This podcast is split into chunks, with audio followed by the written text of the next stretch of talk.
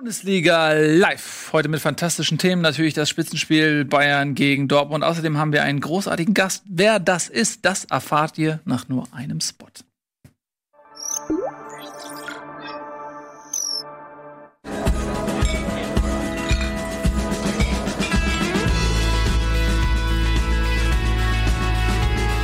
Bitburger. So gut kann Bier schmecken. Mit bestem Bitburger Siegelhopfen verfeinert.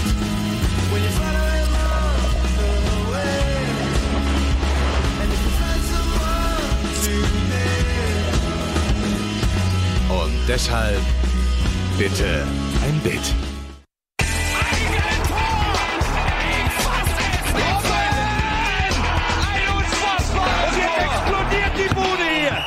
Kritisiert mir denn nicht zu viel. Das ist ein guter Mann. Herzlich willkommen zurück. Da sind wir wieder. Bundesliga live. Heute mit Max von Kickbase. Ich freue mich sehr, dass du da bist. Ist das ein echter Nachname von Kickbase? Ja, Kickbase, Adels Max von ne? Kickbase. Ja, ja. In der Community als Spezi bekannt. Ja. Siehste. Ja, ich freue mich sehr, dass du da bist. Wir haben ja die Saison über immer mal wieder äh, in Kickbase reingeguckt. Einige haben da sehr erfolgreich abgeschnitten, andere weniger. Und äh, heute bist du hier, um uns zum einen in die intimsten Geheimnisse einzuweihen, die uns erlauben, in Zukunft mega gut zu sein. Mhm. Das ist natürlich problematisch, dass ihr beide auch hier seid. Ja, vor allen Dingen, dass Albrecht zuguckt. Albrecht muss arbeiten, der, ist ne, der guckt nicht zu, Mhm. oder? Ja, der wird es schon. Ich muss gleich mal einen Anruf tätigen, dass der Mann jetzt irgendwie so ein Meeting muss oder so. Genau. Äh, und äh, wir quatschen so ein bisschen noch über die Entstehungsgeschichte, ähm, die Jungs dahinter und so weiter, wie es bei euch da zu Hause aussieht. Das, das wird sehr interessant. Außerdem ist Max Stuttgart-Fan. Ja, Und ähm, insofern vielleicht auch bist du nicht mehr der Einzige, der leidgeprüft ist hier. tatsächlich, wenn jemand auf ähnlichem Niveau leiden darf wie ich, dann bist du das. Ihr habt ja auch einen Abstieg hinter euch und äh, vor allen Dingen nicht viel Besserung daraus. Gar nichts. ähm, und aus vielen Investitionen nicht besonders viel rausgeholt. Ähm, da können wir gleich drüber sprechen, wenn wir äh, zum Stuttgart-Spiel kommen gegen Nürnberg. Da wirst du sicherlich, äh, da wirst du bestimmt ein bisschen Wehleid ähm, mit uns teilen können. ja. Aber äh, wir haben natürlich äh, in dieser Woche ein Spiel, was alles überstrahlt und äh, mit einem äh, Ergebnis, mit dem so, glaube ich, in der Form keiner gerechnet hätte. Oder hättet ihr gedacht, dass äh, Düsseldorf in Berlin gewinnt? Hätte ich ähm, nicht erwartet. War für mich auch die Szene der Woche. Also ist natürlich durch die Presse gegangen, so diese, dieser Pass von Stöger, wie er dann ähm, beim Stande von 0 zu 0 gespielt wird, hinter die Abwehr und Ja. Luke Bacchio, der diese wirklich diesen tollen Pass nicht ausnutzt, hat sich dann ähm, zu Recht haben sie dann ähm, im Doppelpass am nächsten Tag sehr lange drüber geredet. Mhm. So, das war für mich die Spitzenaktion. Ja, aber ist es tatsächlich, muss man sagen, die Mannschaft der Stunde. Fortuna, wir reden jetzt über Hertha oder Fortuna, oder? Ja. Oder wollen wir nicht? Ja, aber ich muss sagen, ähm, ich, habe zu Tobi schon äh, vorhin gesagt, wir werden ja am Ende der äh, Saison vermutlich wieder unsere Top 10 machen. Trainer, Äh, Tra Trainer des Jahres, Spieler des Jahres. Wer ist denn bei dir nicht jeder, Moment, genau, jeder, jeder, der von euch nicht Adi Hütter zum Trainer des Jahres macht, kriegt's mit mir zu tun. Da wäre ich echt sauer. Weil es kann, da kann es eigentlich keine zwei Meinungen geben. Auf Platz zwei hingegen. Äh, ja. Auf Platz zwei, ja, kommt meine Überleitung. Ähm, auf Platz zwei hingegen kann es auch keinen anderen geben, außer Friedhelm Funkel, weil was der mit Fortuna erreicht hat diese Saison, äh, kann man ihm gar nicht hoch genug anrechnen.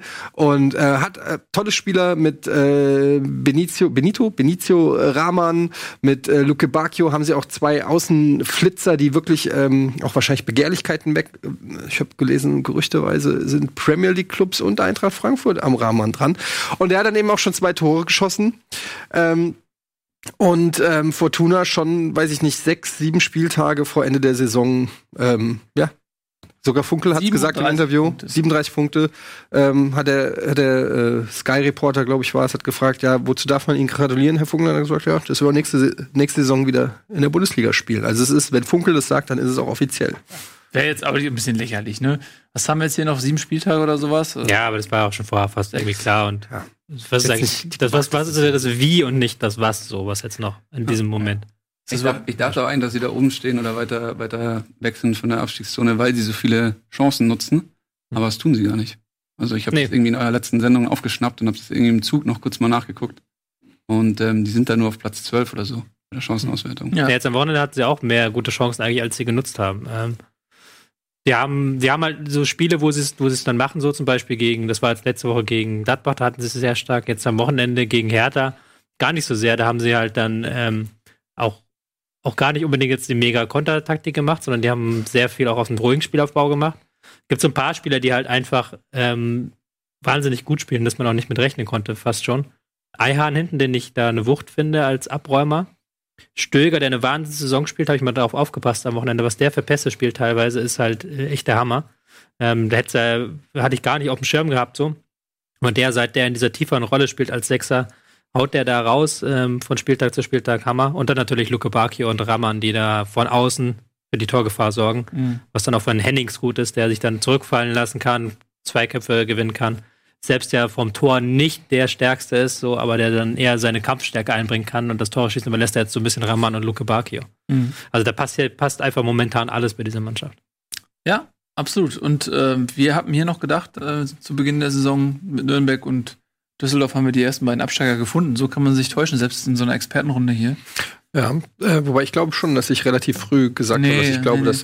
Jedenfalls äh, können wir auch mal über Hertha sprechen, ähm, die ja eigentlich sehr gut und sehr stark in die Saison gestiegen sind, äh, eingestiegen sind, dann auch immer so ein bisschen Kontakt gehalten haben zu den Euroleague-Plätzen, zu den zum oberen Drittel, aber jetzt dann so, ähm, sag ich mal, in der in der Rückrunde schon auch deutlich eingebrochen sind, finde ich. Ein bisschen auch mhm. so, will ich sagen, die Enttäuschung der Rückrunde, aber Hertha, ähm, weiß ich nicht, ist jetzt im grauen Mittelfeld, wird er wahrscheinlich auch bleiben und ähm, ja, ich glaube, die vierte Niederlage in Folge war das jetzt für, für Berlin. Ähm, ja, ist es wirklich enttäuschend. Wir haben sie am Anfang der Saison so gelobt und haben so viel Sendezeit aufgewendet, um Berlin auch die nötige Aufmerksamkeit zukommen zu lassen. Und jetzt wird uns das so gedankt äh, mit dem Rückfall in die, in die alte Gräulichkeit. Ich, äh, ich finde es wirklich, ich fühle mich persönlich angegriffen von Berlin hm. dass sie unseren Lobeshymnen sowas folgen lassen. Ich finde das auch ähm, gerade, was ja die Stärken in den letzten Jahren waren, diese, die, diese die defensive Stabilität, haben sie so versucht zurückzufinden am, zu Beginn der ähm, Rückrunde, aber die Abwehr ist halt dann teilweise so offen, was so lange Bälle angeht, wüsste der eigentlich so das Einfachste zu verteidigen sein sollte. Und da waren halt wieder ganz viele Pässe dabei hinter die Abwehr, die da eigentlich so, die so nicht passieren dürfen.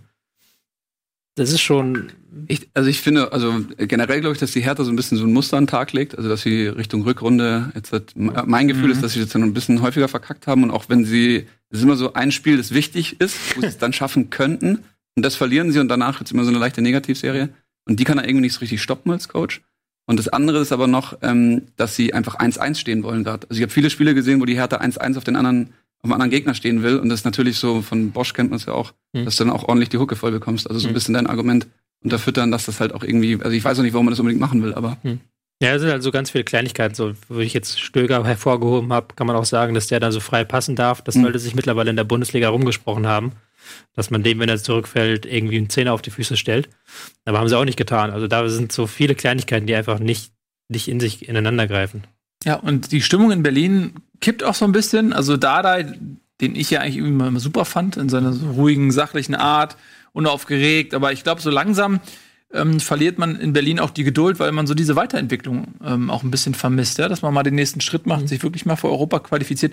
Was man ihm anrechnen muss oder auch dieser Mannschaft, sie hat nichts mit dem Abstieg zu tun seit Jahren. Das gab auch mal andere Zeiten in Berlin. Ähm, mhm. das sollte man, glaube ich, nicht vergessen. Ja, also Icarus sollte der Sonne nicht zu nahe kommen in dem Fall. Ähm, aber ja, also man, wenn man sich mal andere Mannschaften anguckt, Bremen vielleicht oder Frankfurt insbesondere, ähm, die vielleicht, sag ich mal, ähnliche Möglichkeiten zur Verfügung haben. Bisschen mehr könnte es schon sein in Berlin. Ja, Dada hat es ja auch sich selber jetzt ähm, auf die Presse so geschoben, so ein bisschen so nach dem mhm. Motto, ihr habt uns nach Europa geschrieben, so, ihr habt die Erwartung geschürt. Was einerseits ähm, ist in zwei Sinnen Quatsch, weil es aus der Mannschaft erstens kam. Also es gab halt mhm. Spieler, die dann in der Hinrunde gesagt haben, klar, wir wollen ähm, Europa schaffen, jetzt wo wir so gut spielen. Und andererseits, ähm, ihr eigenes Saisonziel war ja einstelliger Tabellenplatz und davon sind sie sieben Punkte jetzt entfernt. Also es ist ja nicht so, dass sie ihr selbst gestecktes offizielles Saisonziel erreichen würden. Also die sind ja schon unter den eigenen Erwartungen runtergeblieben. Und von diesem herrlichen Fußball da mit dem herrlichen Kombination aus der Hinrunde, da ist halt nichts von übrig geblieben. Und dann ja. ist es halt unmöglich, da irgendwie eine Euphorie zu entfachen. Schade, ich habe gerade gelesen im Chat, man sollte da da immer nur den Vertrag für die Hinrunde geben. Ich fände das eigentlich ein ganz gutes Modell, wenn man sagt, man beschäftigt zwei Trainer. Ähm, Hinrunde, Rückrunde. Ja, Hinrunde, der eine Trainer gibt Vollgas, entwickelt ein System, dann wird ja. das ja entschlüsselt, der Gegner stellt sich drauf ein, dann kann der in der zweiten Hälfte der Saison sich ausruhen, Körner das aufladen und dann übernimmt der andere. Das war ja auch mit Franz Beckenbauer gemacht. Das, das, mag ein gutes Konzept sein, aber der HSV beweist doch, dass es nicht funktioniert. Ja, man muss auch nicht aus allem immer äh, eine Der- der- für den HSV. Der lag auf der, auf der, auf dem Boden. So, das ist, ja, das war gehört so ja wie- auch hin, Tobias. das war so wie Choupo-Moting. Den musstest du nur noch einschieben. Ja. Und ich habe ihn zielsicher an den Pfosten gesetzt. Ja, es ist schade, dass du bei den zahlreichen Möglichkeiten dir immer wieder die aussuchst, desjenigen, der eh schon am Boden liegt. Aber das zeigt eben auch den Charakter eines Menschen, wenn jemand am Boden liegt und der kommt vorbei und tritt noch mal richtig rein. Ähm, tja, Aber So.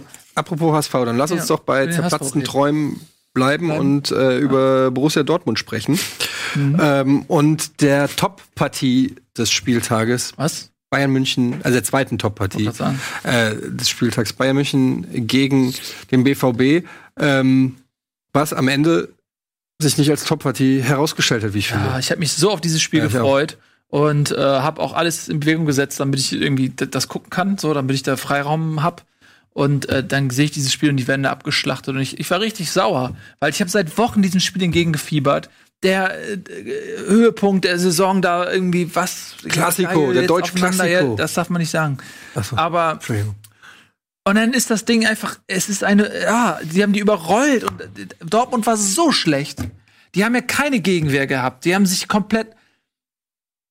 Meine Güte, war das enttäuschend. Wie kann das passieren? Also, wie kann das sein, dass die Spieler in diesem Moment so gar nicht auf dem Platz sind? War das, ist das für die vom Kopf her zu viel gewesen? Also sind die unter dem Druck so ein bisschen kollabiert oder haben die Bayern einfach noch mal Retro-Style äh, alles auf den Platz gebracht ähm, und die einfach wirklich in ihre Schranken gewiesen? Es war ein ähm, Feuerwerk des Negativen für Borussia Dortmund. Bin heute nicht so mit Sprache, tut mir leid. Ähm, äh, es war, es, ist, es kam halt eins zu dem anderen so. Also es ging halt schon los damit, dass die Taktik, fand ich, von Favre jetzt nicht unbedingt perfekt gewählt war. Also die haben ja relativ abwartend gespielt. Ähm, der Hut, so eine Mischrolle aus Zehner und Achter, ist halt dann immer wieder zurückgefallen. Haben dann halt so versucht, ähm, im Mittelfeld sehr kompakt zu stehen und Bayern erstmal spielen zu lassen. Das hat schon mal gar nicht funktioniert. Also Liverpool hat ja eigentlich gezeigt, dass du die Bayern, wenn du sie irgendwo festnageln willst, möglichst weit in deren Hälfte festnageln musst, damit ähm, das Mhm. Mittelfeld nicht zur Entfaltung kommt. Und das hat halt ähm, Dortmund nicht gemacht. Und dann kam halt diese frühe Chance von der Hut, den er eigentlich ja machen muss. Dann würden wir wahrscheinlich ganz anders hier sitzen, wenn der Hut in der, Ja. was war es, siebten Minute da Ja. diese, diesen wirklich guten Konter. Da hat man halt gesehen, was war die Spielidee halt. Ein Reus, der ausweicht, einen schnellen Ballgewinn, schnellen Konter über die Flügel, hinter die Ausverteidiger kommen, zack, vors Tor und Tor schießen. So. Und das ging dann spätestens dann nicht mehr, als dann zwei Minuten später der Eckball reinging. Mhm. Wo ich mich dann auch frage, wieso musst du bei einem Eckball, wenn du eine Raumdeckung machst, vorne am ersten Pfosten ähm, Piszczek und Reus aufstellen und Diallo, Zagadou, die alle kopfballstark sind, alle am zweiten Pfosten, so. Hat halt Bayern, hat das, muss das perfekt gescoutet haben. Ich weiß nicht, ob Dortmund das immer macht. Ich achte da normalerweise nicht so sehr drauf. Aber Bayern haben halt jede einzelne Ecke auf dem kurzen Pfosten und dann sind da, ist da Lewandowski, Hummels, all diese ganzen Schränke sind dann in den ersten Pfosten gedingst und haben dann einen Kopfball gemacht. Das haben sie drei, vier Mal gemacht und das war jedes Mal gefährlich.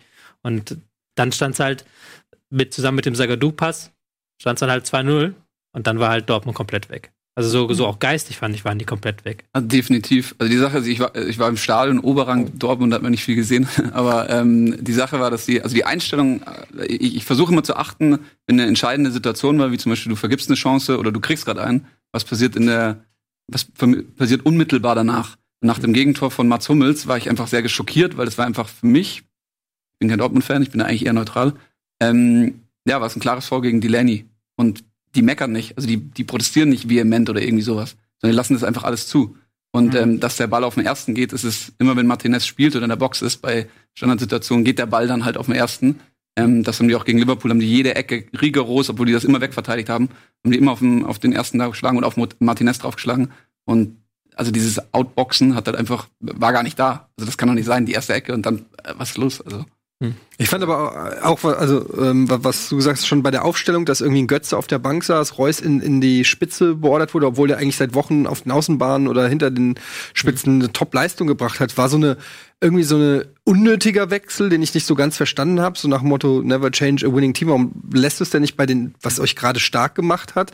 Und auch Reus hat sich ja dann so im Nachhinein, also darauf, als wurde darauf angesprochen, also so, hat es jetzt nicht so nicht wirklich verneint, dass das vielleicht auch nicht Ja, meine, sein jeder weiß, dass ich Das da ist nicht genau, dass meine will. Lieblingsposition woanders Ja, ist. So. aber ich finde, ich, ja, es ist hinterher immer leicht zu sagen, wenn du klar, so abgeschossen aber- wirst, wenn es funktioniert, sagst du ein cleverer Schachzug. Aber es hat ja nicht er hat die Mannschaft auf die, auf die Bayern eingestellt, aber Mhm. ich, also es gab noch ein paar andere Sachen, äh, Pisscheck zum Beispiel, der nicht fit war, direkt gegen die Bayern reinzuschmeißen, war keine gute Idee. ja, aber wohl gut Ne? trainiert hat. Ja, gut.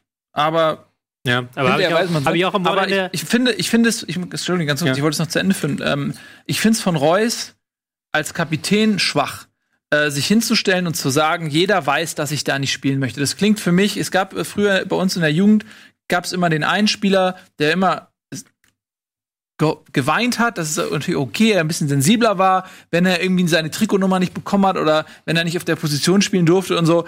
Und selbst wenn das ein super Spieler war, das war echt immer ein bisschen ätzend so. Ähm, und, und so wirkte Reus Also, auf aber so mich. warst du halt damals. Nee, aber es wirkte Reus auf mich. Also, als, da muss man sich irgendwie mal dahin, äh, kann, klare Worte finden, okay, aber in dem Moment den Trainer anzugehen und zu sagen, nee, der hat mich nicht auf meine Lieblingsposition Ja, gesetzt. also so ganz so war es nicht. Er wurde, ich gebe dir recht, er hätte da anders drauf antworten können. Er wurde aber natürlich auch wieder mal von den Reportern so gefragt, äh, ist so nach dem Motto, ja, ist das, war das die Position, die sie gerne gehabt hätten?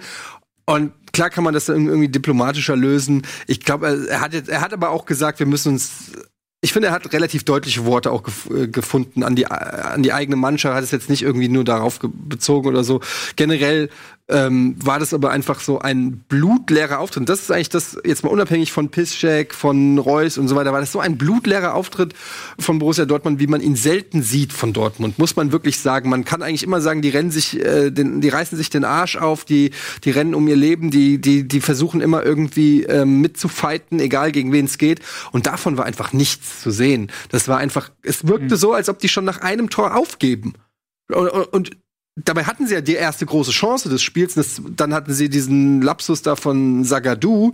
Also es war jetzt noch nicht so, dass du sagen kannst, okay, hier ist nichts zu holen oder so, sondern ähm, Also die brauchen definitiv eine, eine, eine Idee, was passiert, wenn in dieser Situation. Also sie hatten halt, also man hat nicht gesehen, was ist jetzt die Idee von dieser Mannschaft als Kollektiv, weil das Spiel, Fußball gewinnst halt zusammen immer, nicht alleine. Ähm, was machst du? Und wenn du dann auf Larsen geguckt hast oder sowas, das ist halt dann fast schon vom Fremdkörper in dem, in dem äh, Pressing-System von denen, wo du denkst, oh, was machst du denn jetzt? Oder und das kannst du eigentlich, das ist ja Profifußball, da funktioniert eigentlich immer alles. Da ist man gewohnt, dass es so sich so ausgleicht. Aber das war, also in so einem Topspiel meine ich jetzt ausgleicht, jetzt vielleicht gegen eine andere Mannschaft, ähm, hätte ich es irgendwie akzeptiert, so als Zuseher, aber da war das wirklich so, boah, Alter, das kann doch nicht sein. Und wenn du bei den Fans standest, bei den Dortmund-Fans, die haben das, ich, ich habe das so selten gespürt, wie alle gerade sich denken, so, Alter, was ist denn los, ey? Also das ist so, das hast du so, es war so, es war so eine Depression nach dem Spiel, da in, in diesem Block zu stehen. Und es hat mir auch so leid getan, weil es war einfach so, Mann, Scheiße, ja, es war eine Einstellungssache. Also da du musst einfach dagegenhalten gegen die Bayern und zwar aber voll dagegenhalten. Ja. Und irgendwie nicht äh, Hummels viermal, äh, also er hat vier Torschüsse gehabt im ersten, in der ersten Halbzeit. Denke mir, das kann doch nicht sein. Also, wie kommt der viermal aufs Tor? Das, ist, das, das kann ich nicht zulassen als, als, ja, als andere Top-Mannschaft. Ja. Ich hatte auch ein bisschen das Gefühl, dass es wirklich, dass sie vom Kopf her einfach ein bisschen kollabiert sind, so dass vielleicht die Bühne zu groß, zu früh war, also der Aufbau auch, also das arbeitet sie alles auf dieses Spiel hin, hin so, ne? Alle wussten so, okay, äh, in diesem Aufeinandertreffen wird so ein bisschen auch vielleicht ein Stück weit die Meisterschaft entschieden. Sie wussten, mit einem Sieg hätten sie dann, äh, was, fünf Punkte, glaube ich, vorgehabt, ne? Ähm, also es wäre ja schon eigentlich ein Matchball gewesen, so. Ähm, vielleicht war die Bühne ein bisschen groß in dem Moment, weil das Team ist auch sehr jung. Also ein Sagadu ist fast 19, Brün Larsen spielt seine erste Saison, wo er viele äh, Minuten sammeln darf und äh, gut, Piszczek war nicht fit, so als, als Dings, der Hut ist ein junger Kerl. Ähm, ja, San, Sancho ist ein junger Kerl. Vielleicht war es ein bisschen zu viel. Darf halt auch nicht vergessen, dass die Bayern kein so schlechtes Team sind. Nee, Also, natürlich. nicht. wenn du, aber es ist halt, das ist halt, das hat ja selbst Liverpool so ein bisschen gespürt. Und Liverpool ist gerade so eine der Top 3 Mannschaften, Top 5 Mannschaften der Welt so. Und selbst die haben ja in den Spielen gegen Bayern bis zu dem 0-1 im Rückspiel haben die kaum Chancen herausgespielt. Weil das halt enorm schwierig ist, wenn die Bayern können, haben die individuelle Klasse, den Ball laufen zu lassen. Die Bayern haben gegen Liverpool den Ball hinten laufen lassen und haben dann relativ wenig anbrennen lassen. Und das können sie halt immer.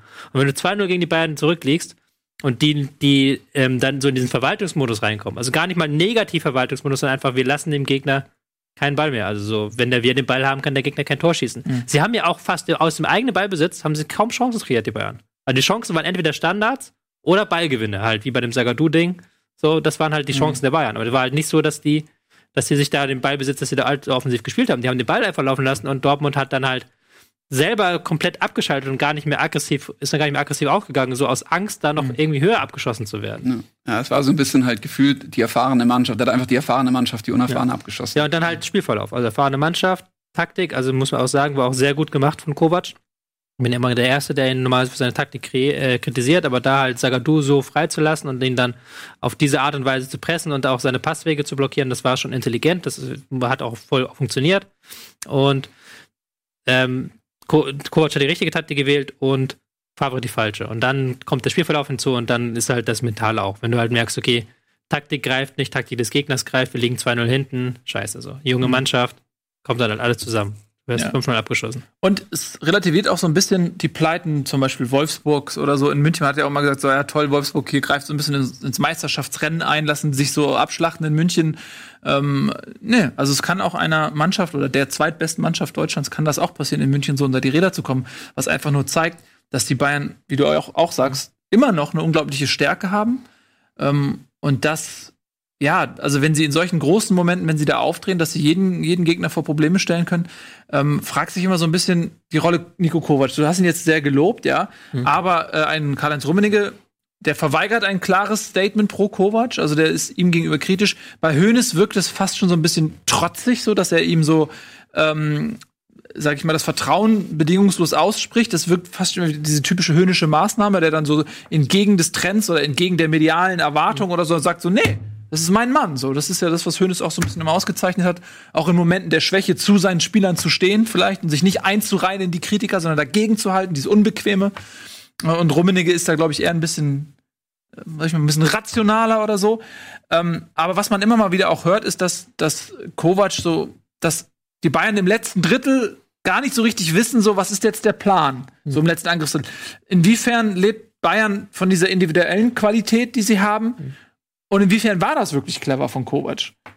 Der, die, die cleveren Dinge, die ich vorgehoben habe, waren ja vor allen Dingen ähm, Standards und halt die Defensivtaktik. Das ist ja das, was er kann und was er auch jetzt ähm, wieder unter Beweis gestellt hat. Die haben unfassbar gutes Pressing gespielt, die Bayern. Ähm, das, was ja der Vorwurf von ist, dass er das Ballbesitzspiel so ein bisschen äh, schleifen lässt. Und das kommt dann halt eher zum Tragen gegen andere Gegner als jetzt gegen Liverpool oder gegen ähm, Dortmund. Ich bin da zwiegespalten. Ich will jetzt auch nach so einem Spiel ihn anzuzählen, das ist halt auch so ein bisschen, fühlt sich ein bisschen komisch an, diese Debatte. Sie besiegen quasi den Tabellenvierer 5-0 und wir reden halt davon. Aber so. das ist ja nicht unsere Debatte. Nee, das ist nicht also, unsere Debatte. Karl-Heinz Rummenigge, Da äh, muss man auch von Kovac sagen, war nicht so ganz clever, die Aussagen auf der Pressekonferenz, dass er da so quasi Nase hoch macht, so ein bisschen. Und gesagt? dann, ja, hat so ein bisschen so äh, sich über die Medien beschwert und die Berichterstattung und dass es zu viel um Nebensächlichkeiten geht. Und ähm, für sein Zitat war, glaube ich, wir, wir müssen alle mit unserem Leben klarkommen. So, wo man sich halt denkt, Das habe ich auch schon mal an einem Wand Wandtattoo gesehen. Einen ganz soliden Spruch. So, wo er einfach das, das dann so selber auf, also er hat dann selber so genervt geklingen und geklungen und da ist es dann vielleicht einfach so, gerade noch so Segen, so diese Pep Guardiola-Strategie, so über allen Dingen zu schweben und gar nichts zu machen, ist da wahrscheinlich dann die klügere Variante, weil du dann keinen Fass aufmachst. Ähm, aber ich finde es trotzdem halt komisch, jetzt nach diesem Spiel, dass eigentlich so eine richtige Werbung war, auch für die Spielidee von Kovac, weil das war ja Kovacs Spielidee. So hat ja Frankfurt zig Spiele gewonnen, Balleroberung und Standards und hinten gut stehen. Das waren halt, das sind halt die, die Eckpfeiler von Kovacs Erfolg gewesen da. Ja, die Frage ist halt, äh, in Bayern hast du halt eine andere Erwartungshaltung an den Fußball. Ja. Äh, Gerade in der ähm, Prä-Guardiola-Ära sozusagen. Post-Prä ist vorher. ähm, Post, äh, Guardiola, Post, Post. Prost, Guardiola. Guardiola-Ära. Mann, ihr wisst, was ich meine. Also nach Guardiola ähm, hat sich da die Erwartungshaltung bei den Bayern geändert. Das wollte ich eigentlich sagen. So, ich halte jetzt die Schnauze. Tschüss. ja. Apropos, müssen wir eigentlich Werbung machen? Ich bin mir gar nicht so sicher. Ähm, ich glaube ein bisschen, ne? Wäre nicht schlecht, wenn wir Geld verdienen wollen. Ja, lass uns mal ein bisschen reich werden hier, damit wir in Zukunft ähm, ja, einfach die Sendung nicht mehr nötig haben. Für den, für den FC Bayern sammeln. Ja, gut. Ja, weil die halt sehr viel Geld ausgeben im, im, im, Ja. im Sommer für mittelmäßige Spiele, habe ich gelesen. Für mittelmäßige? Ja, wer 100, bewertet das? Ja, 100 Millionen für Harvard ist ja wirklich Quatsch. Aber gut, das ist ein anderes Thema. Havertz hat einfach mal wieder äh, einen Doppelpack erzielt im Spitzenspiel gegen Leipzig. Ist ein, ja, ey, Havertz. Ja, ich ich freue mich, wenn die Bayern 100 Millionen für solche Spiele ausgeben. Ist für mich kein Weltklasse-Spieler, aber es geht die Meinung aus. Ja, der ist auch einfach noch ein junger Bursche. Lass den mal noch mal ein, zwei. Weißt du was, wenn du den Harvard siehst, ne? Ja, dann Der hat, ich ein, sofort. nein, der hat ein Selbstverständnis. Es gibt so Gewinnertypen und der Typ ist ein Gewinnertyp und dieses Selbstverständnis, wie Ballack früher, strahlt der aus. Der Typ ist 19 oder was, stellt sich dahin wie selbstverständlich. Ich sag ja nicht, dass kein guter an den Spieler ist. Ich sag nur Elfmeterpunkt. 100 Und er Millionen. denkt gar nicht drüber nach, dass er den nicht reinmacht. 100 der setzt Millionen. sich dahin und sagt, weißt du, was ist mir fuck egal, was der Torwart macht? Ich knall den Elfmeter rein. Ich bin 19, ist mir scheißegal. Andere Leute kämpfen gerade im Miyabi und ich baller hier in diesem Millionenspiel. Elfmeter. Und so ein Typ war Ballack. Das war der letzte Nationalspieler, der diese, diese Geisteshaltung über den Platz geschleppt hat, wie der Havertz. Und, und abgesehen davon, dass der fußballerisch einfach brillant ist, hier oben im Kopf bringt er was mit, was auch viel wert ist. Ich halte eine Menge von Havertz. Nimm dir ein Zimmer. Ähm, er hat andere Optionen. Nur, nur weil du ihn liebst, heißt das nicht, dass er 100 Millionen wert ist. Ja, wer weiß. Äh, So ist ja eine subjektive äh, Bewertung auch. Ne? So, wir machen jetzt ein bisschen Wer Werbung. Wir kriegen nicht 100 Millionen zusammen in dieser Werbung, aber wenn ihr, wenn ihr uns dabei helft, wollt, geht in den Supporters Club. Beans.tv, Supporter und Supporters Club. So, ähm, vielen lieben Dank. Gleich sehen wir uns nach der Werbung wieder.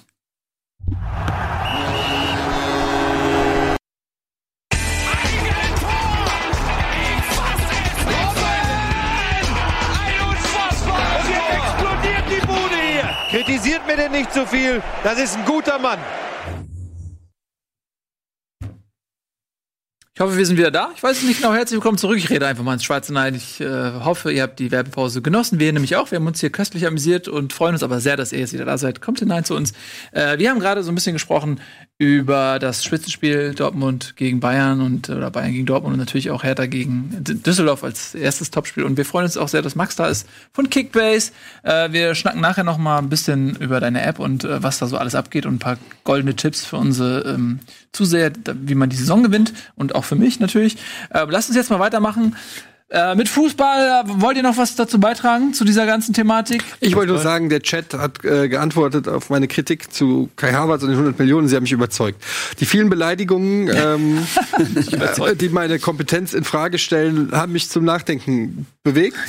wollte ich an der Stelle. Aber das muss man auch mal sagen Ja. an der Stelle. Und je mehr ich drüber nachdenke, desto mehr komme ich zu dem Ergebnis, dass Kai Havertz diese 100 Millionen wert ist. Aber Wert ist halt immer das Relative. Ja. Das, ich mag diesen Begriff nicht. Ja, das ist ein ganz schwieriger Begriff, weil kein Mensch ist so viel Geld wert. Aber Ja, aber ja gut, nee, mir geht's du musst natürlich halt die schon. äh, Marktlage sehen. Ja, natürlich. Das, Alter, das meine ich die ja. Vertragssituation und alles. Das ist ja klar, aber mir geht es einfach so generell darum, dass ähm, das einfach ein sehr junger Spieler noch ist und ich das einfach sehr viel Geld, aber klar, natürlich, wenn viel Geld ausgegeben wird, wird er auch für viele Spiele ausgegeben. Es fällt mir gerade, wo ich gerade drüber nachdenke, es fällt mir eigentlich, eigentlich müsste man das mal einführen. Es ist nämlich nicht der Spieler so viel wert, sondern der Vertrag von dem Spieler. Weil du kaufst einen Spieler ja aus dem Vertrag raus. So. Und vielleicht kommt man dann auch mal darin weg, dass die Leute auch mal verstehen, dass ein Spieler, der noch vier Jahre Vertrag hat, einfach mehr wert ist als ein Spieler, der noch ein Jahr Vertrag hat, weil er einen ganz anderen Hebel hat in den Verhandlungen. Ja, weil am Ende des Tages ist es ja einfach Geld, das den Bayern abgehoben wird, ne, Ja. vom Konto. Und dafür ist der Spieler da. Und in der, im besten Fall ist er das wert, weil er das, Ja, aber diesen das, Invest in irgendeiner Form mit Leistung ähm, wieder, wiederbringt oder weil man ihn teurer verkaufen kann oder so. Und ich finde einfach nur, ähm, ich, finde Kai Havertz ein super Spieler, ähm, aber zum Beispiel in der deutschen Nationalmannschaft hat er mich noch überhaupt nicht überzeugt. der hat ähm, ja erst zweimal gespielt oder was? Oder fünfmal? Ja, aber das, Ja, da hat er mich überhaupt nicht überzeugt. Wo, wo, ist, wo ist denn jetzt der Fehler meiner gut, der Aussage? ist ja 19, also. Ja, exakt, Ich- ich aber das sage ich ja Ich bin gerade. übrigens deiner Meinung, aber aus anderen Gründen. Weil er die Haare nicht so schön hat, oder was? Nein, weil ich, ich, ich weiß es halt noch nicht genau. Ich fände ihn einen richtig guten Spieler, richtig konsolidiert, aber ich weiß noch nicht, in welchem Bereich er Weltklasse werden will. Also es gibt ja immer so Weltklasse-Spieler, haben ja immer so ihr eigenes. Ding, was halt so besonders ist. Und er ist halt, kann halt vieles sehr gut, aber er ist halt nichts, wo er überragend ist. Ich weiß halt nicht, wie er als Allrounder dann. Also ich kann mir schon vorstellen, dass er bei Bayern spielt, aber ich weiß halt nicht, wie er auf dieses Weltklasse-Niveau werden will. Du musst ja heutzutage nicht mehr Weltklasse sein, um 100 Millionen wert zu sein. Du kannst ja auch einfach ein sehr guter Das Fußballer ist, sein. das ist ein Argument, Also das auf das ich mich einlasse. muss man ja. auch, muss man auch sagen, meine Definition von Weltklasse ist sehr eng. Also es gibt vielleicht 20 Spieler auf der Welt, die wirklich Weltklasse Also, sind. ich weiß nicht. Ich, er ist natürlich nicht so überragend schnell wie ein Sané und auch nicht so stark im 1 gegen 1 wie ein Sané. So, aber im zentralen Mittelfeld, mit der Technik, Beidfüßigkeit, mit der Mentalität, die der hat und ähm, wie der auch im Kombinationsspiel, ähm, das siehst du ja, wie der mit einem Brand, ja, wie der harmoniert mit einem Brand, weil der auch einfach ein, ein fantastischer Fußballer ist. Und äh, das war ja bei mir auch so, wenn man, wenn du jemanden zusammenpackst mit Fußballern, die auch sehr gut sind, dann ähm, potenziert sich das. Ja? Ähm, und wenn er in einer Weltklasse-Mannschaft spielt mit, mit Leuten, die ähm, ja auch auf seinem Niveau sind, sozusagen, oder er drüber spielt jetzt sind. äh, in Leverkusen jetzt nicht in irgendeinem Gartenzüchterverein. Also. Naja, aber also die Quali indi- individuelle Qualität ist bei den Bayern oder auch- Natürlich, aber es ist jetzt auch nicht so, dass er da äh, nicht die Mitspieler hat. Also ich will damit nur sagen. Ich sagt ja gerade, mit äh, Brandt mit- oder so ist das ja auch so. Ja, exakt. Und deshalb da kann man jetzt nicht davon ausgehen, dass das dann jetzt mit einem Coman so viel krasser wird.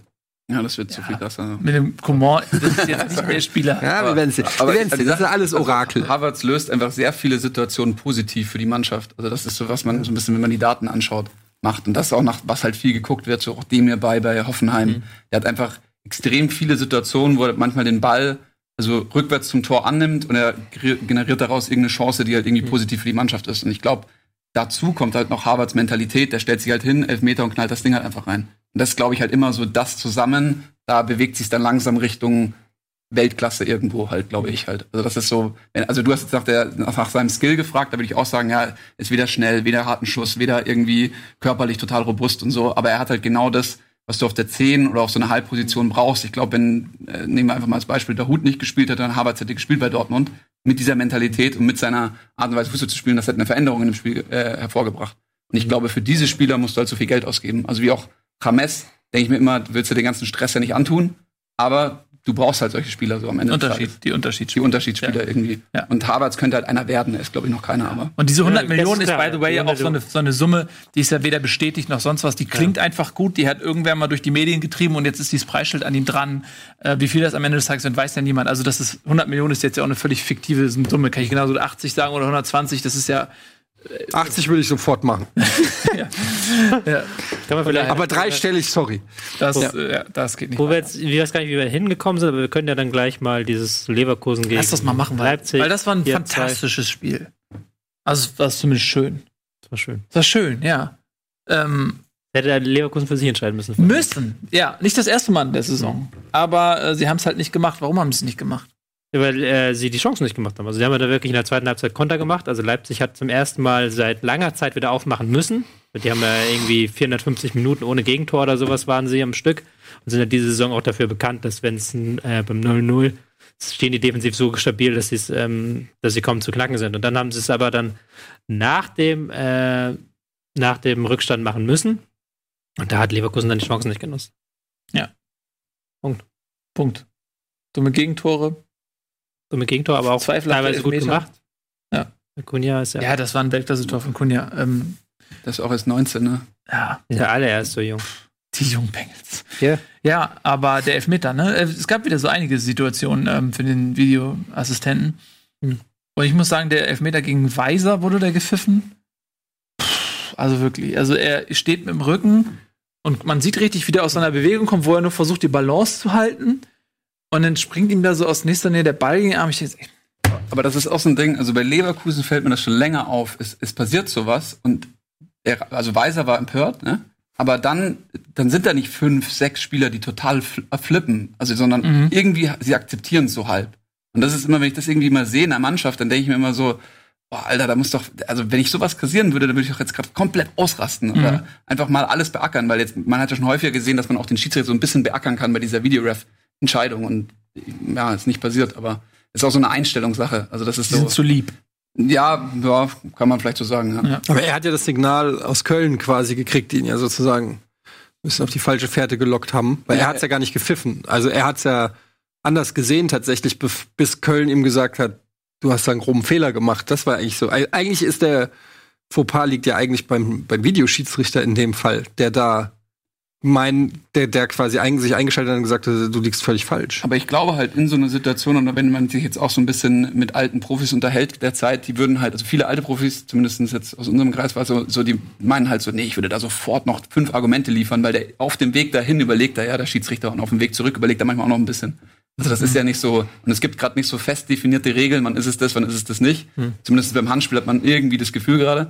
Und da würde, naja, aber das ist jetzt auch meine subjektive Meinung, das ist so, ich würde da halt voll feuern, halt, bis ich nicht mehr kann.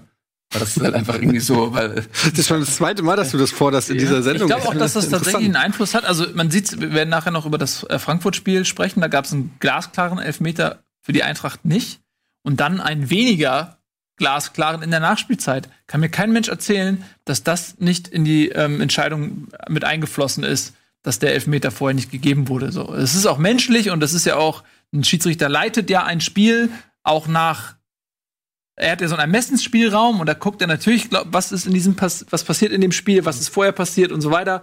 Ähm, und ich glaube, dass das, was du sagst, auch ein Faktor sein kann. Irgendwie, wenn, wenn die Mannschaft jemanden so beackert, das sind ja auch nur Menschen. Ich glaube, das ist kann. Ja, es ist halt irgendwie so ein Zeichen. Also was, was mir extrem aufgefallen ist, wenn man jetzt mal wieder im Stadion ist, man will ja eigentlich so, man wundert sich, wie manchmal, wie wenig diese, also vielleicht ist es auch einfach professionell, ich weiß es nicht, aber wie wenig diese Spieler manchmal dafür sind, so das jetzt gerade zu gewinnen, so also heutzutage. Das ist fast schon so. Also es gibt da natürlich ganz andere Beispiele. Und ich denke auch bei Frankfurt zum Beispiel der Zeit ist es so, wenn die feiern oder wenn die Tore feiern, sieht man einfach, der Kostic, als er in die Kurve gelaufen ist, ich hab, also mir ist ein Herz aufgegangen, als er da äh, gejubelt hatte. Ähm, aber das war so, es, ist- es ist so, bei manchen Mannschaften denke ich mir, es ist halt einfach eine Einstellung. Also es ist so, ich Aber jetzt ich gewinnen oder will glaube- ich nicht gewinnen. Ich glaube halt, seit wir Patrick Ittrich hier hatten und wir den immer erlebt haben, auch off-cam, glaube nicht, dass der sich irgendwie reinquatschen lässt von irgendjemandem in seine Entscheidung. Ich glaube Aber aber auch, dass andersrum. ich glaube aber auch, Aber- dass das bei gerade bei so Hand-Elfmeter-Geschichten auch noch mal was anderes ist, weil ich mir ganz oft vorstellen kann, dass auch die Spieler in der Situation nicht immer hundertprozentig sicher sind. Also dass auch ein Mitchell Weiser in der Sekunde vielleicht nicht hundertprozentig sicher war, ähm, ob das ob man den geben muss oder nicht. Weil der, der spürt natürlich, dass der Ball an seine Hand kommt und das geht ja alles super schnell im Spiel. Und er weiß vielleicht gar nicht, habe ich jetzt vielleicht irgendwie mich dumm verhalten. Das ist ja auch nicht immer, nicht jedes Handspiel, was ähm, elfmeterwürdig ist, ist ja auch eine bewusste Entscheidung vom Spieler. Ich halte jetzt den Ball dahin und halte den, sondern manchmal sind es ungeschickte Bewegungen oder, oder, oder Also, unnatürliche aus, Körperbewegungen. Ein Sportler oder halt einer, der gewinnen will, der eine Gewinnermentalität hat, sagt, ich, ich, ich habe immer recht. So. Also die müssen so viel Selbstbewusstsein haben, dass sie einfach sagen, ich habe da. Was bringt es ihm zu sagen, ja shit, es hätte ja ein Elf, also nur so, es hätte ja ein Elfmeter sein können. Das ist so, ich will erstmal nur Recht haben und Ja. keinen Elfmeter bekommen, also gefühlt. Aber das machen die ja. Also ich habe eher das Gefühl, neun von zehn Spielern ähm, machen genau das, dass sie äh, jede, also gerade bei dem Spiel Schalke Eintracht, ähm, da wurde jede Schiri, jeder, jeder Schiri-Pfiff wurde. De definitiv, also ich fordere das auch nicht im Kollektiv, Aber es sondern nur in dem einen Beispiel. Also es gibt, also, es gibt ja schon Mannschaften, die machen das mehr als andere, das stimmt schon. Es gibt ja Mannschaften, die ja dann, und auch Trainer wie Hüb Stevens, die das dann bewusst halt dann versuchen und die dann halt auch, hat ja auch Patrick Edrich hier erzählt, dass es dann ein, zwei Bundesligamannschaften gab, wo du dir sicher sein konntest, dass dann fünf Spieler dir dir bei jeder Entscheidung auf dem Fuß stehen. Es ist halt dann, eben, wir können halt aber auch andererseits so aus, auch klar aus Sportlersicht ist das, äh, stimme ich dir fast sogar zu, aus Fernsicht ist es dann für mich immer anstrengend. Ja. Ich mag es aus Fernsicht dann. also dann ich meine so jetzt nicht das Foul am, am am Mittelkreis. Nein, nein, Also da nein. ich ich meine jetzt auch bei den wichtigen Situationen, Ja, klar, klar, trotzdem, ja. aber als, äh, aus ähm, Außensicht so ist das dann, wirkt es dann halt natürlich immer ein bisschen lächerlich so. Also Also ich bin ich- dann eher Mentalität, so eine Mentalität eines Toni Ja. Kroos, der dann im Zweifelsfall für mich ist das Mentalität, dass du in der 89. gegen ähm, Schweden den Freistoß nimmst und den einfach reinballerst. Was, was, ich glaube, was äh, Max so ein bisschen meint, ist auch, dass ähm, die, also guck dir mal Atletico an oder so. Oder Ingolstadt damals, als die, es war ja es, zum Zuschauen ist nicht zu ertragen gewesen, die Art und Ja. Weise, wie, ne? Also, Aber ist halt- aber, aber du merkst, dass die so, die wissen, okay, wir, wir holen damit noch mal 5% raus oder so. Und als Zuschauer, ich hasse es wie die Pest, das zu sehen. Also damals Ingolstadt fand ich unfassbar, hat mich das genervt. Bei jeder Schiri, je, also, äh. Aber ähm, ich verstehe auch deinen dein Ansatzpunkt, was du meinst, dass man damit noch mal so dieses Dreckige so. Aber ey, in anderen Sportarten, Football oder so, da haben die Schiedsrichter so eine Autorität, wenn da jemand ein dummes Wort, da wird die komplette Mannschaft bestraft. Jemand, und das denk, manchmal denke ich mir dann auch so, ey, wenn, wenn auf einen Schiri so, so eine Wand von fünf Spielern zuläuft, so, ey, Technical, Technical Das ist eigentlich Foul. eine sensationelle Idee. und, Warum äh, gibt's da nicht Strafen? Sensationelle Idee. Ey, das ist, ey, Fünf, bei- fünf Meter weiter vorne den Freistoß. Genau. Ja. In dem Moment, wo es Beschwerden gibt und ein Rudel sich bildet, kann der machen, zack, und jetzt gibt's Freistoß hier für den Gegner. Es würde keiner mehr motzen. Das ist eine sehr Das- gute Idee, Nils. Ja, Das führen wir ein. den Fußball nennt sie auch die man, Nils-Regel. man will halt definitiv beim Fußball ein flüssigeres Spiel haben, glaube ich, in vielen Situationen. Aber in manchen Situationen würde ich gerne auch, auch als Mensch, der Fußball gespielt hat, ist immer so, wenn mir noch mal drei welche geholfen haben oder drei hinter mir standen und wir zusammen irgendwie, man muss dieses Zusammenhalt mehr wieder feiern. Also das ist so, manche Mannschaften, machen- also viele Mannschaften machen das auch. Also, aber ich denke mir so, bei manchen Mannschaften denke ich mir so, ihr braucht ja nicht wundern, dass ihr gerade abkackt, weil ihr seid auch irgendwie nicht so zusammen so. Also ihr seid, ihr macht dann irgendwelche Handschläge, ich sch- zack, zack, zack und so, aber halt irgendwie zusammen müsst ihr da auf dem Platz Ich stehen. weiß halt nicht, ob das so realistisch ist, wenn du das als Beruf machst. Ja, also, Also, voll. weil das, die sind ja, wachsen da rein in den Beruf, das ist ein Ausbildungsberuf, Fußballer. Und, ähm, Ja, dann, warum habe ich die, mich Ja. nicht diese Ausbildung wurde es halt nicht genommen, wo du hast halt so, das Werbung. stimmt, ja. Also war, ging ja raus, aber wurde Tapes. Ich habe abgelehnt. ein paar YouTube-Videos geschickt. Aber, aber das ist halt für mich, das ist für mich eine Betrachtungsweise so. Ich denke Ja. halt bei Dortmund hat genau das gefehlt, dass du nicht Ja, aber das- hast. Aber das ist halt so auch so ein, so ein Ad-Hoc-Argument, finde ich so ein bisschen. Weil das ist, wird dir jeder Trainer sagen, wenn du gewinnst, ist die Stimmung immer gut. Du kannst nur Arschlöcher in der Mannschaft haben, die sich alle nicht verstehen, aber sobald du drei Spiele gewonnen hast, sind plötzlich alle happy und alle Best Friends. Das ist in jedem Unternehmen so. Und wenn du halt drei Spiele verloren hast, dann ist halt die Stimmung scheiße, selbst wenn du halt die nettesten Typen hast. So, das ist halt nur ganz selten die Fälle, wo das dann halt wirklich dann so ist, dass es dann halt diese, diese Zusammenhörigkeitsgefühl tiefer ist. Ja. Das die, auch. aber die, die Vereine nicht messbare Komponente des Ja. Sports, aber die würde ich halt einfach, also es Ja, klar, man bei das Diego ja. Simone einfach, dass er damit halt Ja, jahrelang schon das- durchkommt. So. Ja, Also, meine ich. das musst du halt, musst du halt können, aber auch als Trainer. Das ist halt nicht so, das Definitiv. können, glaube ich, nur wenige. Ja. Wird halt vielleicht überschätzt dann, wie schwer das ist. Ja. Apropos können. Wir verrennen uns. Nö, ich, Wir können nichts. ich habe jetzt die Überleitung aufgemacht und jetzt überlege ich mir, wen ich da ranpacke. So, Mhm. Da könnte man jetzt zum Beispiel sagen, Ja, mach doch einfach die Punkte auf der Karte. naja, das würde ja bedeuten, dass du als nächstes dran Exakt. bist. Ja. Vielleicht lasse ich dir ja noch ein bisschen zappeln. Warum denn? So passt. Nein, machen wir das doch. Pass auf. Dann äh, Das reden haben wir wir jetzt. gerade gelernt. Du musst Hm? auch mal ein bisschen Druck machen. gegen, Druck machen. Gegenhalten. Nee, aber ich habe das ja gerade gemacht. Ich habe gerade den Druck gemacht, damit ich das so, kriege, was ich will. Ah, ja. Kann ja nicht, da kann er nicht jetzt Das dagegen ist eine neue wieder. Eigenschaft. Kenn ich gar nicht. Das ist Ja, verwandelt. bescheidener Typ. Ähm, komm, dann reden wir jetzt über äh, Schalke gegen Eintracht Frankfurt mit einem späten Siegtreffer in der 99. Spätesten Minute. der, ist es der späteste der Bundesliga-Geschichte gewesen? 99. Oh, das weiß Minute? ich gar nicht. Ich glaube, irgendwie irgend sowas. Ja, ich war ja im Stadion mit Nico. Ähm, und ähm, muss erstmal sagen, schönes Stadion, Schalke, schönes Stadion. Ich war da schon mal vor 15 Jahren, also ich konnte mich nicht mehr so richtig erinnern. Was ich nicht so ganz verstehe, ist, dass sie da am Anfang irgendwie, irgendwie dauernd da so ein Video zeigen vom Bergwerk und so weiter. Äh, ich verstehe, ja, die ist da irgendwie so, die sind stolz auf ihre, auf ihr Bergwerk. Auf die Geschichte einfach. Auf die Das ist Geschichte, die Geschichte ja. der Region und die Mannschaft. Aber ich und denk die mir halt, wenn ich- große Mannschaft, die früher alle in dem Bergwerk gearbeitet hat in den 30er Jahren. Ja, aber ist halt lange her, ne? Also ich meine, wenn ich da jetzt Ja, arbeiten gut. würde, wür- würde in der Werbeagentur arbeiten, würde ich mich davon nicht abgeholt fühlen. Ist ja auch, ist mir letztendlich mir auch Das egal, ist was halt die die da. Geschichte der Region. Ja, ist ja okay, das ist halt die Geschichte der Region. Das ist halt genauso was, was Vielleicht hat die Region ja in mehr zu, vielleicht hat die mehr, ja bei uns, ja genau, also da wird nur die, wird die Eingangshalle von der Commerzbank da gezeigt am Anfang, weil da die meisten Leute arbeiten. Naja, ist auch wurscht, äh, sollen sie halt mal machen. Darf ich da mal eine Sache zu sagen? Ja.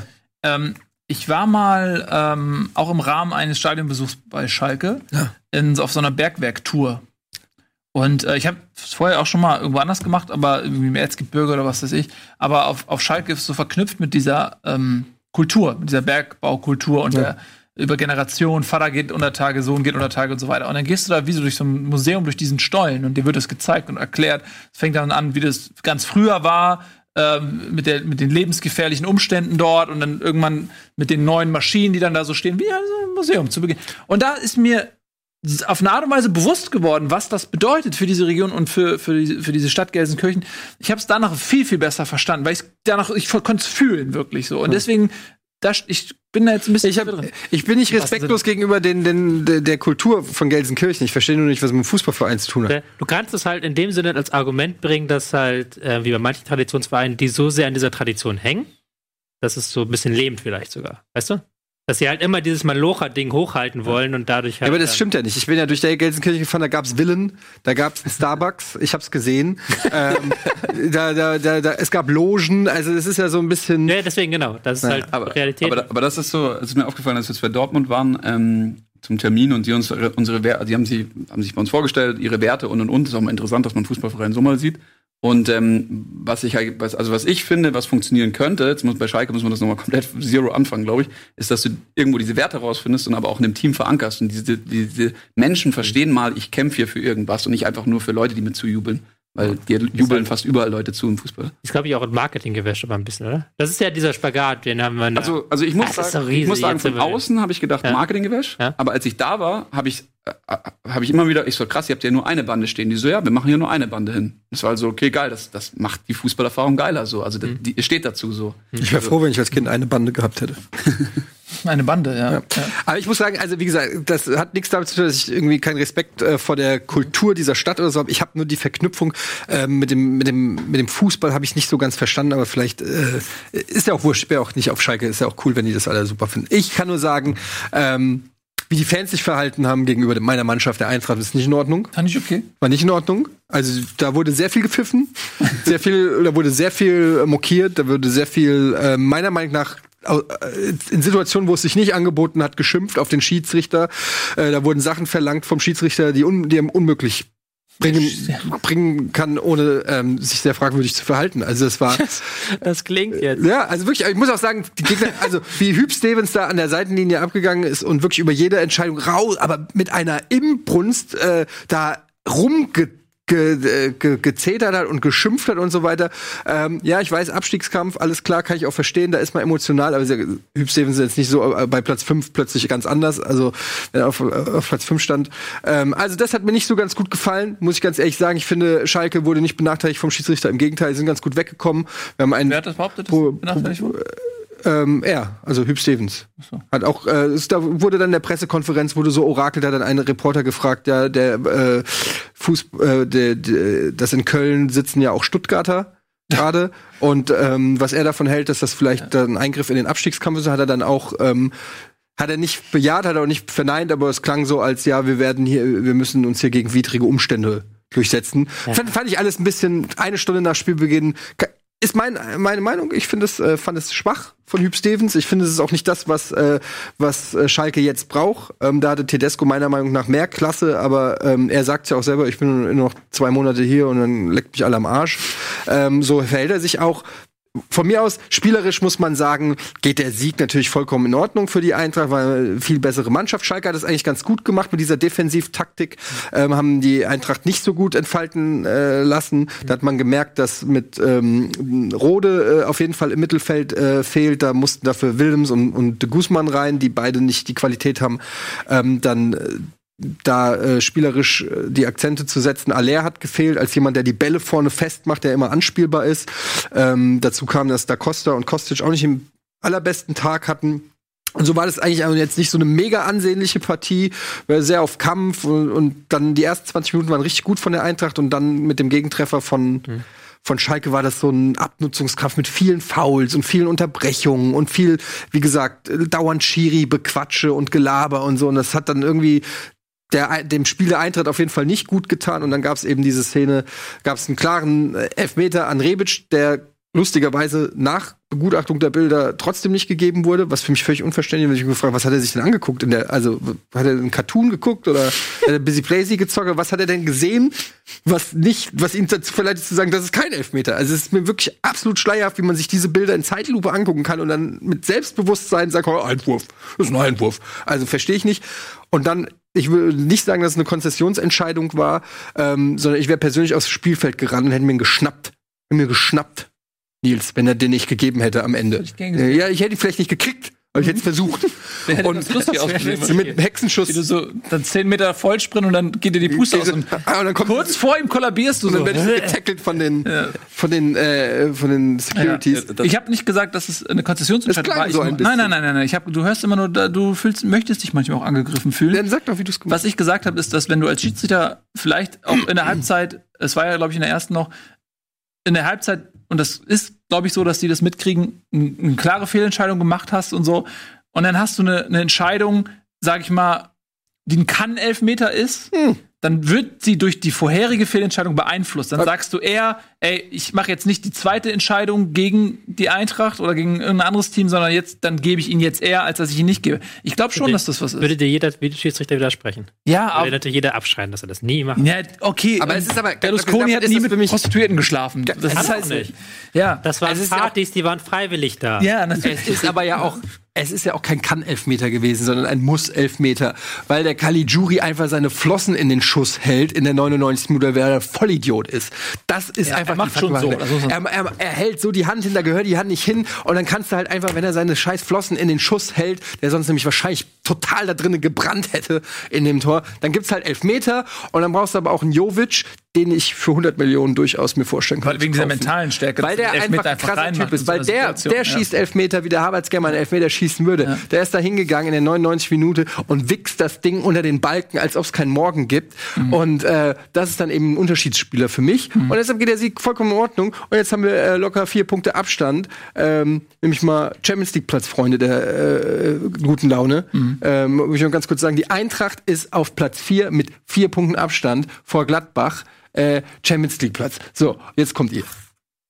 Ich muss da gar nicht gegenhalten. Du, du brauchst ja gar- deine, deine, deine, deine Brandrede, die hat ja ähm, durchaus eine ähm, Zuhörerschaft, die diesen Eindruck teilt. Also i- für mich ist die Eintracht Champions League. Äh, Du tust immer so, als wenn wir die Eintracht schlecht wählen. Ja, Die Du redest ganze- immer, du hast noch nie was Positives. Du brauchst gesagt. immer Ja, irgend- die ganze das Beste. Saison Ja, du nur schon. Eintracht. Aber du, nee, ja, aber ich rede. Wenn ich nicht hier in der Sendung bin, redet ihr gar nicht. Und du sagst, du, äh, das, das Positivste, was du über die Eintracht sagst, ist, dass du nichts zur Eintracht sagst. Das stimmt doch gar nicht. Wann hast du denn mal was Positives über die Eintracht gesagt? Immer. Ich sag nie, zu niemandem irgendwas ja sehen, wen du als Positives. Top-Trainer am Ende der Saison nominierst. Für mich ganz klar Hüb Stevens. Ich habe auch schon die Schlagzeile der Hübermensch. Oh Gott. Der hat noch nie was Positives über sie ein. Sag du doch mal was zur Eintracht, Max. Wir kennen es jetzt schon so lange. Ja, machen auf jeden Fall geile Punkte bei Kickbase, das nicht? Ja. Also, muss ich jetzt sagen, aber nein. Auf jeden Fall Kostic. Also, ich finde halt Kostic ist einfach eine, eine krasse Wucht. Ja, lass mich in Ruhe. ähm, Taxi hierher ordentlich gehört, dass ähm, die da Hamburg ein bisschen ärgert. Ja. ja, wann haben die sich jemals nicht geärgert? Sag doch einmal was Positives über den HSV. Ich So. hab, ich hab doch in dieser Saison nur positive das formuliert. Gut, ähm, das, da, daher kommt, dass du nichts mitbekommst. Ähm, So. Lass uns doch mal von einer emotionalen Brandrede zur nächsten über äh, springen. Jetzt kannst du mal wirklich zeigen, dass du als bist du auch so süddeutsch, was ist da Schwäbisch, bist du Schwabe? Ähm, nee, ich würde mich nicht als Schwabe äh, benennen, äh, sondern eigentlich als Münchner.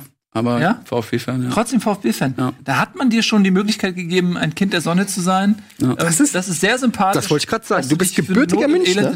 Ja. Aber es ist eigentlich, also München ist eigentlich blau. Also die ganzen Bayern-Fans haben eigentlich mindestens 200 Kilometer außerhalb äh, Ja, von hab ich München. auch schon irgendwo. häufiger gehört. Ja. Genau, aber das ist auch nicht nur, also das ist eigentlich auch meistens so. Und ähm, genau, äh, VfB-Fan einfach aus dem Grund im Stadion gewesen, magisches äh, Dreieck damals. Und äh, ich glaube, das ist so den ersten ersten Kontakt mit den Farben, dann spielen die gut und und und. Und deswegen irgendwie jetzt auch Sympathie zu Frankfurt, was für mich schwierig ist. Aber Bobic ist halt, ich mag Bobic einfach. Ähm, ich habe ihn eigentlich nicht für kompetent gehalten, aber er muss irgendwie jetzt krasse Leistung abrufen in dieser Rolle, die er da ausführt. Und ähm, ja, das ist halt einfach, da bleibt man dann hängen. Ja. Gut, und jetzt äh, bleibt ihr eventuell auf dem Relegationsplatz hängen, was den zweiten Abstieg innerhalb äh, weniger Jahre nach sich ziehen könnte. Äh, man ist nämlich auch, äh, ähnlich wie die Eintracht Vorsprung hat, äh, Rückstand mit vier Punkten auf Augsburg. Wie ist denn jetzt so deine derzeitige Gemütslage? Ja, es ist, also es ist extrem schwer, gerade ähm, Fan von dem Verein zu sein, ähm, wenn man das sportlich betrachtet. Ich sage, emotional ist immer top. Also weil wir eigentlich auch, glaube ich, relativ rigoros gegen so Spieler äh, durchgreifen, die irgendwie nicht richtig mitziehen. Ähm, will ich jetzt keine Namen nennen. Fängt mit Und, M an, oder? Ähm, ja, hat, glaube ich, jeder mitbekommen. Aber die Sache ist halt, dass, ähm, dass es sportlich einfach wirklich also absolute Katastrophe ist. Ich muss auch dazu sagen, dass ich immer super gerne bei Kickbase mit äh, Stuttgart-Spielern spiele, was einfach geil ist, mit seinen eigenen Spielern zu punkten. Gut, das war jetzt in der Zweitligasaison natürlich nicht möglich. Und in dieser Saison ist halt auch so, selbst für jemanden wie irgendwie Pavard oder sowas, der so ein 3000-Punkte-Spieler war, ähm, ist halt Katastrophe der Zeit so. Also jetzt hat er mal irgendwie über 100 Punkte gemacht gegen Nürnberg, aber gegen Nürnberg erwartest du dann auch mehr. Weil eigentlich denkst du dir halt bei uns im Spiel, da hat er dann viele Pässe, die dann auf jeden Fall fünf Meter in der gegnerischen Hälfte sind. Also geht da schon mal was und so. Und irgendwie, ähm, wir haben nicht mal dominant gegen Nürnberg gespielt. Also ich bin maßlos enttäuscht von, von der sportlichen Leistung. ich schließe mich dieser Enttäuschung an, ja? Ich muss gestehen, ich wollte nur mal nachhaken. Ich habe das Spiel War- nicht war ganz sehen kurz, können. Die letzte, deswegen- also die letzte Ja. gute Halbzeit war jetzt die erste Halbzeit gegen äh, Frankfurt. Die war richtig gut. Da haben wir irgendwie taktisch das umgesetzt, was der Trainer wollte. Und irgendwie fallen wir immer auseinander. Also das ist so jetzt gegen Nürnberg, was einfach nur schlecht mehr. Ich habe jetzt gar nichts vom Spiel gesehen, deswegen frage ich nach. Ach so. Wie war das? Wie war so die Verteilung des Kräfte, Kräfteverhältnisse? War das so, dass Stuttgart das Spiel gemacht hat oder war das eher so, keiner wollte den Ball? Nö, es war relativ ausgeglichen. Also beide Mannschaften haben, glaube ich, von, von ihrem Trainer die Vorgabe. Also Nürnberg kann einfach nur noch gewinnen, glaube ich, derzeit so. Also die versuchen, die versuchen sich auch voll reinzuhängen. Jetzt bei dem Trainerwechsel sieht man, dass die auf jeden Fall Spielkultur haben, meiner Meinung nach. Ähm, dann schießen die das Tor. Dann dachte ich, jetzt wird Beton angerührt, aber das ist gar nicht passiert.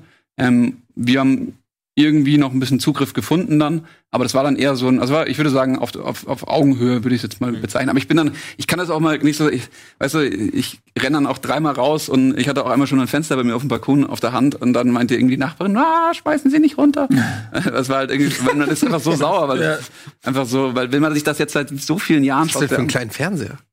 Nee, es ist also also ja, ist jetzt nicht, nicht das größte Modell, wie manche Leute sich da an die Wand hängen, aber es war halt auf jeden Fall trotzdem so, ich hatte das Ding irgendwie in der Hand und es war einfach ich, einfach sauer gewesen, einfach stinke Kann das nachvollziehen? Also ich glaube, dass Stuttgart-Fans und HSV-Fans sehr synchron in ihrer Emotionalität sind. So ein bisschen zeitversetzt vielleicht, aber äh, im Grunde Abstieg und das, äh, Geldverbrennung und äh, Trainerverschleiß und äh, Kämpfe im Vorstand und Und Managerverschleiß nicht vergessen. Managerverschleiß. Ähm, Also ich glaube, man, wir können uns auf emotionaler Ebene im Elend suhlen. Also es ist halt so, wenn man das halt dann sieht mit Max Eberl, der macht jetzt da die PK, der versaut auch noch irgendwie oder verrät da was in der PK. Ich, also ich finde super Max Eberl, ne? Also der hat, glaube ich, total stabilen Laden aufgebaut da oben.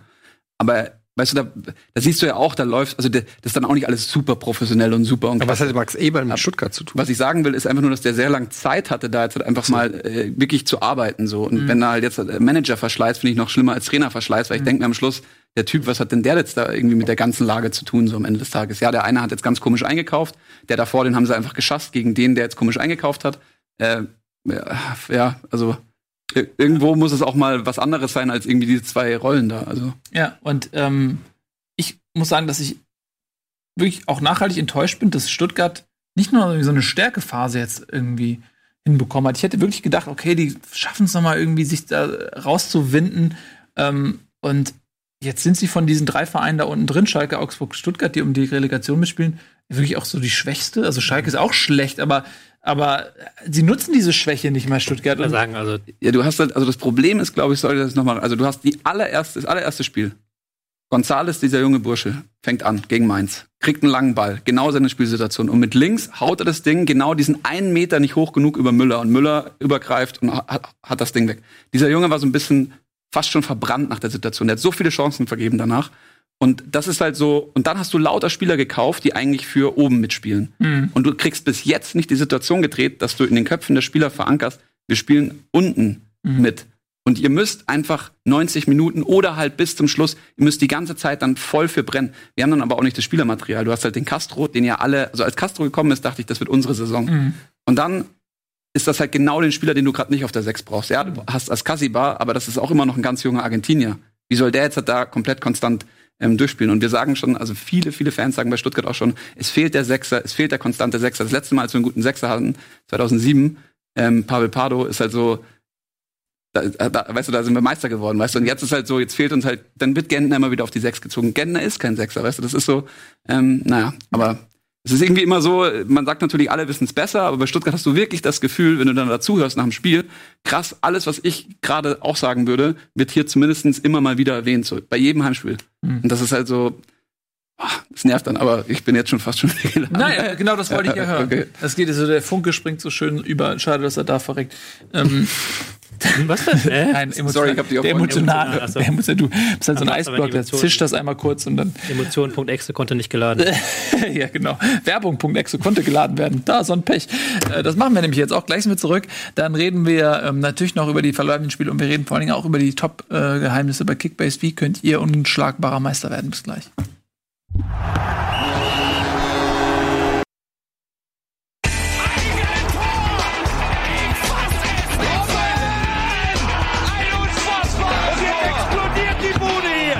Kritisiert mir denn nicht zu viel. Das ist ein guter Mann.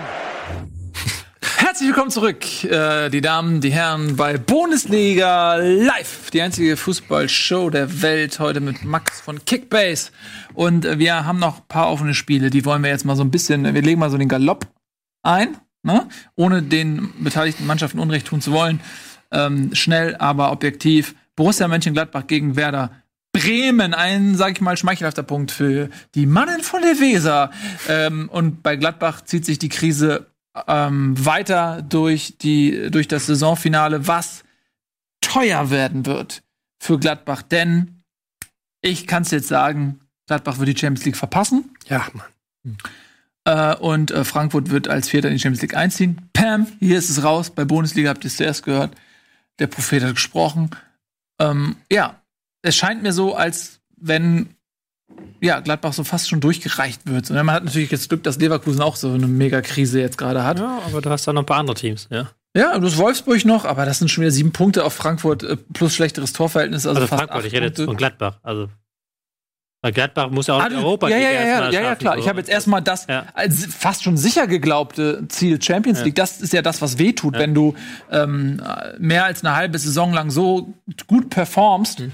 Ähm, überragende Saison spielst, Champions League emotional schon gebucht hast und dann wirst du so durchgereicht, obwohl du diese Qualität hast. Mhm. Das muss wehtun, glaube ich. Wir haben jetzt am Wochenende auf Dreierkette umgestellt, was gut funktioniert hat, nachdem sie die letzten Wochen gar nicht funktioniert haben. Ähm, aber das, die Chanceverwertung war jetzt das Problem. Mal wieder. Ist, ist schon lange das Problem. Ich habe interessanterweise eine Statistik gesehen am Wochenende, dass die ähm, Laufleistung von Borussia Mönchengladbach im Laufe der Saison immer weiter runtergegangen ist. Während sie in der Hinrunde noch in fast jedem Spiel mehr gelaufen sind als der Gegner, laufen sie aktuell in jedem Spiel weniger als der Gegner. Also da scheint da eine ganz krasse Korrelation zwischen Ergebnissen und Laufleistung zu bestehen. Beziehungsweise die Mannschaft scheint auch müde zu sein vielleicht und nicht mehr diese. Ist müde gelaufen. Hat sich müde Fragt gelaufen. sich, warum eigentlich? Denn man ist nicht mehr im DFB-Pokal, man ist nicht mehr Mhm. in Europa dabei. So viel hat man gar nicht. Also, woran Ja. liegt das? Weiß ich Ja, nicht. also ich glaube, wenn man so Spiele analysiert, also wir, wir müssen manchmal so Spiele in verschiedene Typen äh, kategorisieren, einfach nur um zu verstehen, in welchem Spiel manchmal die Innenverteidiger mehr den Ball haben oder so. Mhm. Ähm, und da siehst du dann aber auch, dass es sein kann, so eine Laufleistung kann manchmal sein, dass das Spiel langsamer war am Ende Mhm. des Tages. Mhm. Ja. Also, aber also nur, ich weiß nicht, vielleicht ist es eine Korrelation, aber vielleicht war, sind die Spiele auch lang oder die wollten Ja, absichtlich mehr Tempo rausnehmen, was komisch wäre. Aber Ich glaube, du weißt halt auch, dass Live, besser, das weißt du besser als ich bestimmt, dass Laufleistung ja nicht wirklich eigentlich korreliert mit Ergebnissen und ich glaube, bei Kickbase zählt ja gar nicht rein in die Nee. Spielerbewertung und das ähm, war bei der bei Spiegel Online mit dem Spix auch Statistik, da haben wir es auch komplett rausgeworfen, weil es halt nicht korreliert mit Leistung.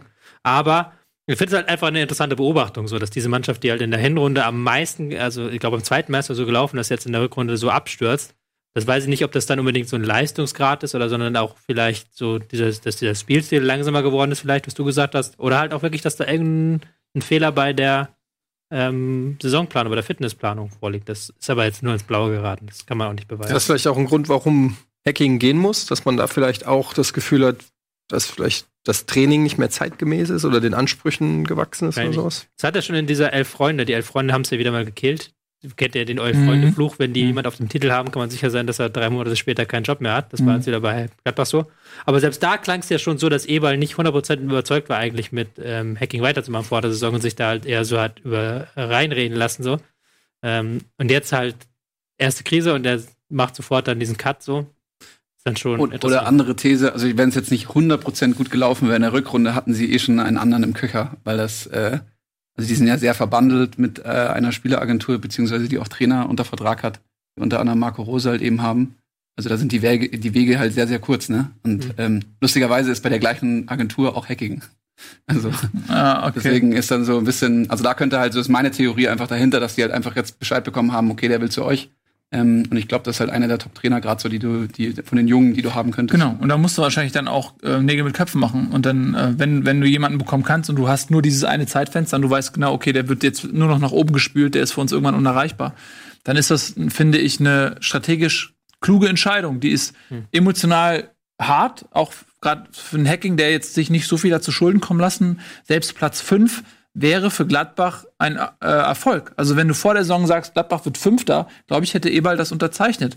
Ähm, weil da hast du immer noch Mannschaften wie äh, Leverkusen, gut, also du hast Bayern, Dortmund, Leipzig, die haben einfach mehr Möglichkeiten als Gladbach. Dann hast du Leverkusen jetzt noch mehr auf dem Zettel gehabt und dann hast du immer noch einen Hoffenheim, Wolfsburg, Bremen und so weiter. Frankfurt ist ein Überraschungserfolg. Aber ich glaube, sie hätten jetzt sich nicht gegen Platz 5 gewehrt. Das wäre wär innerhalb der Saisonziele gewesen. Und dann trotzdem zu sagen, ey, wir machen, das finde ich strategisch eine bemerkenswerte Entscheidung, finde ich, von Eberl.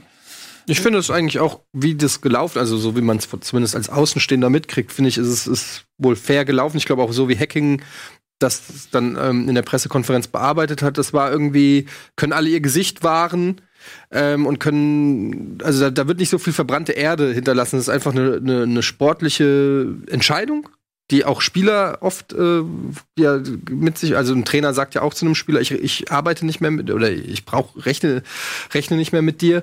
Ähm, und ich finde, das ist aus dem, das ist hochprofessionell, auch wenn es so ein bisschen natürlich, wenn man es emotional bewertet, tut es irgendwie so ein bisschen weh. Zeigt halt auch ein bisschen, dass es halt ein Geschäft ist und dass es Mhm. hart ist. Aber die verdienen alle gut. Ich glaube, man keiner muss Mitleid haben ähm, Nee. mit den, mit den Mhm. Leuten, die sich auf dieses Spiel dann irgendwo auch einlassen. Ähm, ja, insofern finde ich, ist das okay, wie das Gladbach macht. Die Ja. Frage ist, ob es auch wirklich dann den gewünschten Erfolg bringt, aber das weiß man jetzt natürlich. Ja, das wird sich bei der nächsten Saison zeigen. Mal gucken, wie Gladbach sich aufstellen kann. Man wird äh, sicherlich viel Geld bekommen für äh, Torgan Hazard, der äh, wahrscheinlich zu Dortmund geht, auch für eine stolze Summe. Verlängert den Vertrag nicht und da können sie noch ein bisschen einkaufen, verlieren natürlich aber auch einen wichtigen Spieler mit Hazard. Also mal gucken, was auch die Spielidee ist von, von Rose dann. Okay, ähm, lass uns mal ein bisschen weiter galoppieren. Ja, lass mal jetzt äh, wieder die Kurzanalysen machen. Ja, das finde ich gut. Ähm, Tut uns leid, aber Hannover verliert 3-1 in Wolfsburg. Es war das kann man. Ja? Nee, mach mal. Nee, ich wollte sagen, es war ein, ein Aufbäumen zu spüren, anfangs von Hannover. Also die, die glauben noch an sich und sind dann ja auch einzeln in Führung gegangen und auch, man hat gemerkt, die Mannschaft lebt, sie wollen. Und am Ende hat man aber wirklich auch das Gefühl gehabt, dass, dass die Klasse nicht ausgereicht hat, um in Wolfsburg zu bestehen. Aber ich finde eben, dass sie von der Mentalität und vom Auftreten her zumindest so, so am Anfang, ähm, das, die haben sich noch nicht aufgegeben. Also die Mannschaft lebt. Ne? Du kannst halt eh so copy-pasten jede Woche aktuell, Ja. finde ich, bei Hannover. Man hat das Gefühl, die Mannschaft lebt, ist Punkt 1, dann Punkt 2, Mhm. dann kommen blöde Abwehrfehler hinzu. Punkt 3, äh, Thomas Doll macht irgendwelche komischen Aussagen auf der Pressekonferenz. Zack, nächste Woche. Ja. Oder wieder exakt dasselbe Muster. Ja. Kind hat aufgegeben, sozusagen Kind für Kind ist Hannover abgestiegen. Hat den Vorteil, er kann sich frühzeitig auf die Planung jetzt konzentrieren. Das klingt jetzt erstmal ein bisschen zynisch, ist aber gar nicht so gemeint, denn als jemand, der schon mal ähm, abgestiegen ist und schon zweimal in Relegation gesteckt hat, aus, als Fan, so, weiß ich, dass das ähm, auch ein Problem sein kann, wenn du, nehmen wir mal an, Stuttgart stiege ab und Hannover auch, aber Hannover hat dadurch, dass sie nicht Relegation spielen, quasi jetzt sechs, acht Wochen mehr Zeit, den Zweitligakader zu planen, kann das auch dann wieder in der nächsten Saison ein Vorteil sein. Aber ich finde ich find das schon bemerkenswert, weil, also es sind noch sechs Spiele. Es, es sind ähm, sieben Punkte. Natürlich ist es sehr, sehr schwer, aber es ist, es, Also es ist schon sind- passiert. Sind in sieben der- Punkte auf die Relegation. Ja, aber das muss das Ziel sein. Und sieben Punkte und Stuttgart ist jetzt auch nicht so stark. Haben, wie gesagt, auch gegen Nürnberg jetzt gerade nicht gewonnen. Also ich finde einfach nur, das ist, also man sollte ja als, als Präsident oder als Vorstand oder wie auch immer, sollte man der Letzte sein, der das Handtuch wirft und irgendwie den Glauben geben, aber, wenn, aber und nicht der Erste. Ja. Das ist einfach so das, was mich daran je- jetzt stört, weil das ist natürlich schon irgendwie Vielleicht will er auch, vielleicht ist er klüger, als wir denken. Ja, ich meine, der Typ hat auch ein Milliardenimperium aufgebaut. Vielleicht denkt er, wenn er sich, wenn er genau das sagt und äh, die Mannschaft fühlt sich davon so angegriffen, dass sie sagt, ey, wisst ihr was, ich zeig's jetzt dem, dem Sack da oben. Ähm, und gleichzeitig nimmt er der Mannschaft den Druck, weil er sagt, so, ey, der Abstieg ist schon passiert, so. Ähm, und jetzt könnt ihr nur noch gewinnen. hey, wer weiß, das- ich bin das- kein Psychologe. Das versucht, das versucht mein Fünfjähriger eine ähnliche Taktik manchmal. ist ein Genie, kommt- Ja, nee, er kommt damit leider, dann sagt er, ja, äh, gut, Papa, dann äh, gucke ich jetzt kein Fernsehen mehr. Und so, Ja, okay.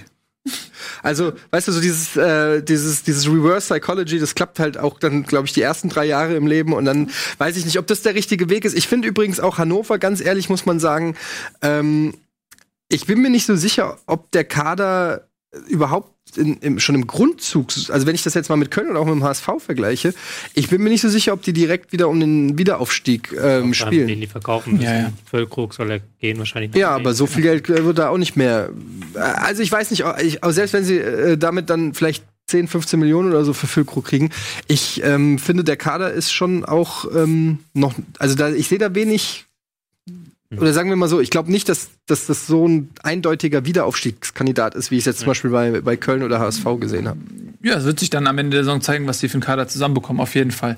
Ähm, gut, äh, aber auch das wieder eine schmerzhafte Niederlage im ähm, Nordduell und Wolfsburg untermauert seine Ambitionen auf Europa jetzt schon auf Platz 6.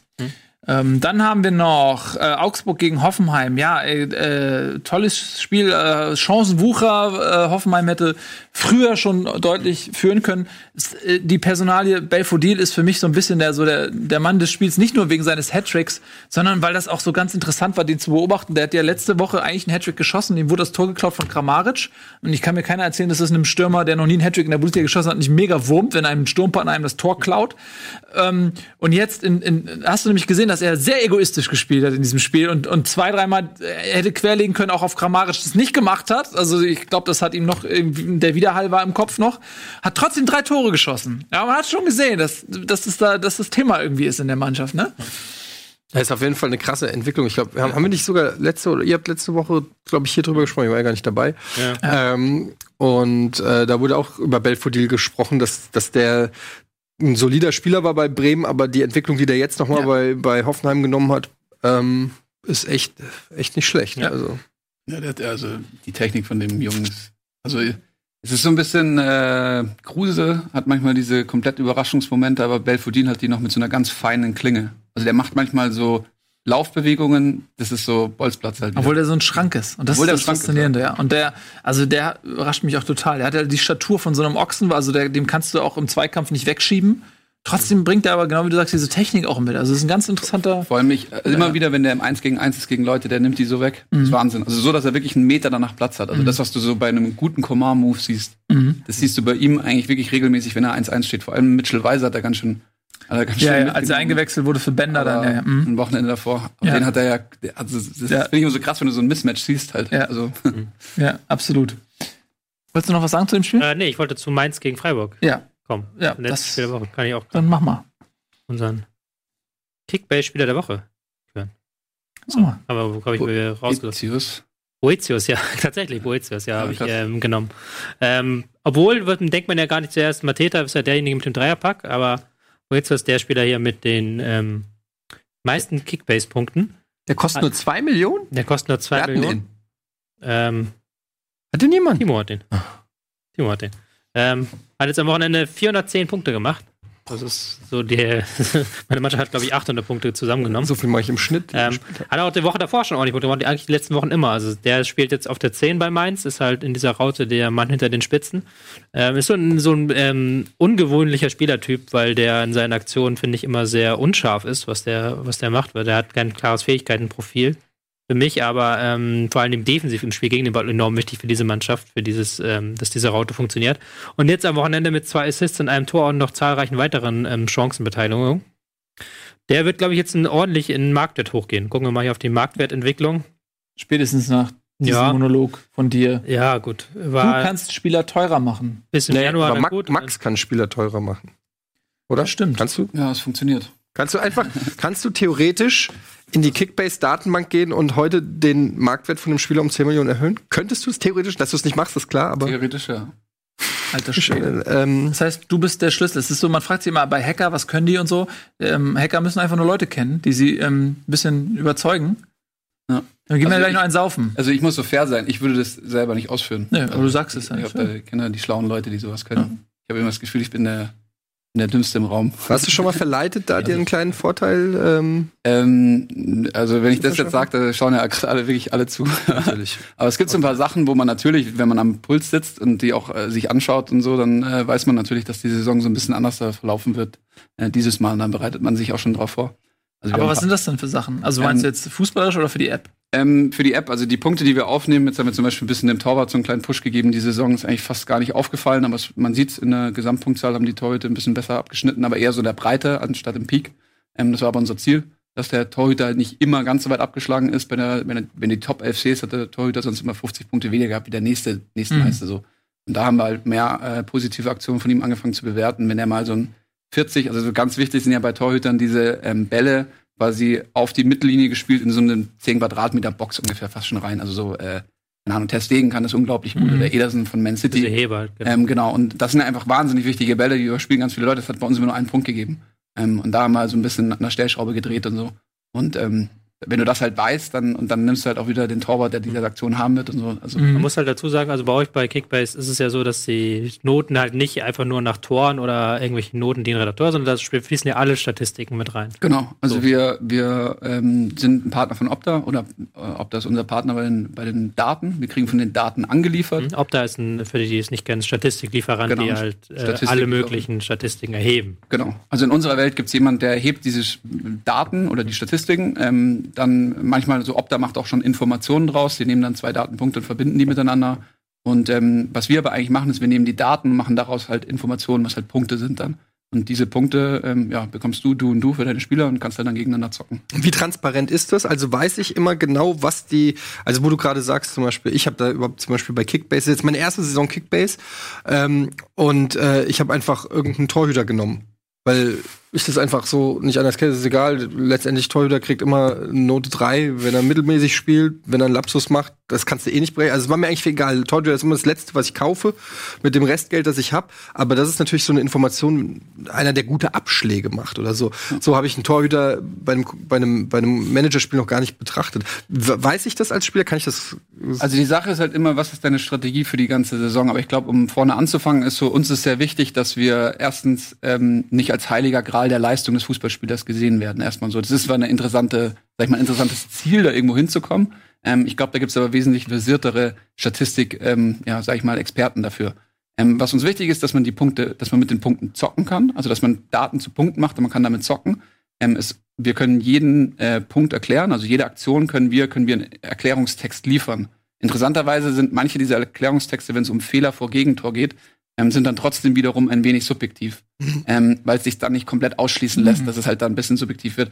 Aber wir wollen auf jeden Fall alles immer nicht nach so einem Gusto von irgendwem haben. Ähm, und darauf arbeiten wir hin. Also das ist so, ich glaube, wir sind mit, mit, mitunter auch mit, mit, mit einer guten Hilfe von äh, Liga Insider, mit ein paar Experten bei denen, auf einem guten Weg, das immer weiter, immer näher zu kommen. Aber ich würde jetzt niemals sagen, der beste Kickbase-Spieler ist der beste äh, Spieler in der Bundesliga derzeit. Ähm, also wenn ich zum Beispiel jetzt, das Beispiel ist jetzt irgendwie Kimmich hat bei uns die meisten Punkte derzeit. Ich würde aber eher zu, sag ich mal, äh, zu dem, also von der Mentalität her, wenn er das irgendwie noch bepunkten könnte, das würde ich als Sebe sogar auch weit vorne sehen. Aber würde ich so irgendwann dem bei der, derzeit halt sehen, weil das ist so einer, den ich ähm, jetzt persönlich, und das kommt jetzt in unseren Punkten schon auch raus, aber äh, es ist dann halt nicht eins zu eins so. Und ich würde es auch nicht so. Also ich hab dem hier bei, bei Kickbase und ich muss sagen, da könntet ihr ruhig noch mehr. Aber ihr, ihr könnt halt, das ist ganz, ihr könnt halt insofern beeinflussen, als dass ihr die äh, Relevanz einzelner Aktionen ja bewertet. Also Optal liefert an, was passiert und ihr sagt dann, okay, ein 10 Meter Pass in der eigenen Hälfte bekommt Punkt X und ihr könnt, wenn ihr an diesem Wert dreht, könnt ihr natürlich dementsprechend auch äh, quasi die Punkteausbeute eines Spielers verbessern. Das heißt, ihr, ihr benotet sozusagen ja, einfach äh, das Geschehen auf dem Feld. So. Genau, also aber wir versuchen auch noch, noch mehr rauszuarbeiten. Ähm, also jetzt, ich, ich will jetzt gar nicht so tief reingehen, weil dann sonst ein bisschen so der Nerd-Talk, aber ähm, es ist so halt, also wir versuchen sogar rauszuarbeiten, vielleicht noch in, in näherer Zukunft schon, wenn er zum Beispiel ein Süle fünf Meter in der gegnerischen Hälfte steht und er spielt wirklich einen Sicherheitsball nach dem anderen oder einen Verschiebeball nach dem Ja. anderen, dass wir da sogar wieder ein bisschen Punkte rausnehmen werden. Ähm, weil wir gerade sind wir natürlich schon noch auf eine gewisse Art und Weise sehr mechanisch. Er macht die Aktion, er kriegt den Punkt, er macht die Aktion, er kriegt den Punkt. Aber wir arbeiten schon so langsam, das, was relevant ist für, dass man ein Tor schießt oder ein Tor verteidigt, ähm, dass das eben äh, mehr Punkte gibt. Und das sieht man auch langsam. Also die Verteidiger haben jetzt mehr Punkte bekommen, weil die Außenverteidiger, weil die auch bei Assists dabei sind. Wir haben halt, früher waren wir ganz hart mit Assists und haben gesagt, das, was die DFL als Assist sieht, nehmen wir auch als Assist. Jetzt haben wir so Fantasy-Assists gebaut, ähm, dass wir abgefälschte Sachen, also wo du eindeutig derjenige die Vorlage irgendwo gemacht hat für das Tor. Mhm. Und da war jetzt noch einer dran, hat früher kein, äh, hat keinen Assistpunkt gegeben. Und jetzt haben wir das uns so ein bisschen weicher Assist gebaut. Ah, okay, das Ähm, geht auch, ja. Also am Anfang war es für uns ganz, ganz wichtig, ist, dass alle irgendwie dieses Spiel spielen können. Und dass das halt irgendwie immer, wir wollen auch unter der Saison nichts verändern. Also dass alle, sag ich, mit den gleichen Regeln halt Mhm. zocken. So. Ähm, das ist uns ähm, im Endeffekt sehr wichtig. Und ähm, auch kein Pay-to-Win oder irgendwie sowas, um, um was anderes noch anzusprechen. Pay-to-Win wollen wir auch nicht machen. Ähm, aber die, die, das nächste ist jetzt für uns, dass wir das schon immer weiter verfeinern, dass wir aber jetzt nicht noch mal grob irgendwie den, da irgendwo den noch mal alles verändern, dass jetzt auf einmal einer sagt, Mhm. boah, jetzt ist die Saison ja ganz anders oder sowas. Was ich mir relativ schwierig vorstelle, ist dann ja, ihr müsst ja dann doch wahrscheinlich relativ viel Feintuning machen, was Ja. die Punkte angeht. Weil bei euch ist es ja nicht so, dass es einen Punkt gibt, sondern dann macht ein Spieler mal, wie wir gerade gesehen haben, 400 Punkte. Wie geht ihr das Thema an? Ähm, also die, die, ähm, das Balancing, im Endeffekt ganz klassisches Gaming-Balancing, ähm, ist, äh, dass wir uns da wirklich so Methoden anschauen, uns mit Leuten unterhalten. Ich, ich hätte gar nicht gedacht, dass wir an diesen Grad der, der ja, Verfeinerung jetzt schon rankommen. Ähm, aber wir sitzen zum Teil jetzt mittlerweile auch mit viel Hilfe von Liga Insider ähm, auch dran und wollen es immer weiter eben schon fürs Spiel auch balancen, aber eigentlich halt eigentlich Fußball darstellen. Mhm. Eigentlich, eigentlich. Ähm, aber also uns ist es sehr wichtig, dass wir maximal nah an den Fußball rankommen, der auf dem Platz stattfindet. Mhm. Das ist so ein bisschen das Credo gewesen, mit dem ähm, ja die Designer auch die Firma gestartet haben, ähm, als es dann Kickbase äh, hieß. Also da wurde dann der Live-Match-Day eingeführt, wo man dann halt live alles verfolgen kann. Mhm. Ähm, und die Idee war einfach, okay, wir versuchen dir eine Erfahrung zu geben für 99 Cent im Monat, ähm, die, die, die sich anfühlt, wenn, wenn du halt maximal, wie es halt gerade möglich ist, auf dem Platz dabei bist, Mhm. sozusagen. Also du könntest sozusagen, ich, ich war mal mit einem Freund in Urlaub und der ist eigentlich Hardcore Bayern-Fan und Bayern läuft und ich so, hey, sollen wir irgendwo schauen, dass wir irgendwo einen Fernseher finden oder dass wir irgendwo äh, gucken können? Er meinte so, nee, du, also, hat- also hat mich selber überrascht, aber er meinte so, du, Kickbase reicht mir da gerade so.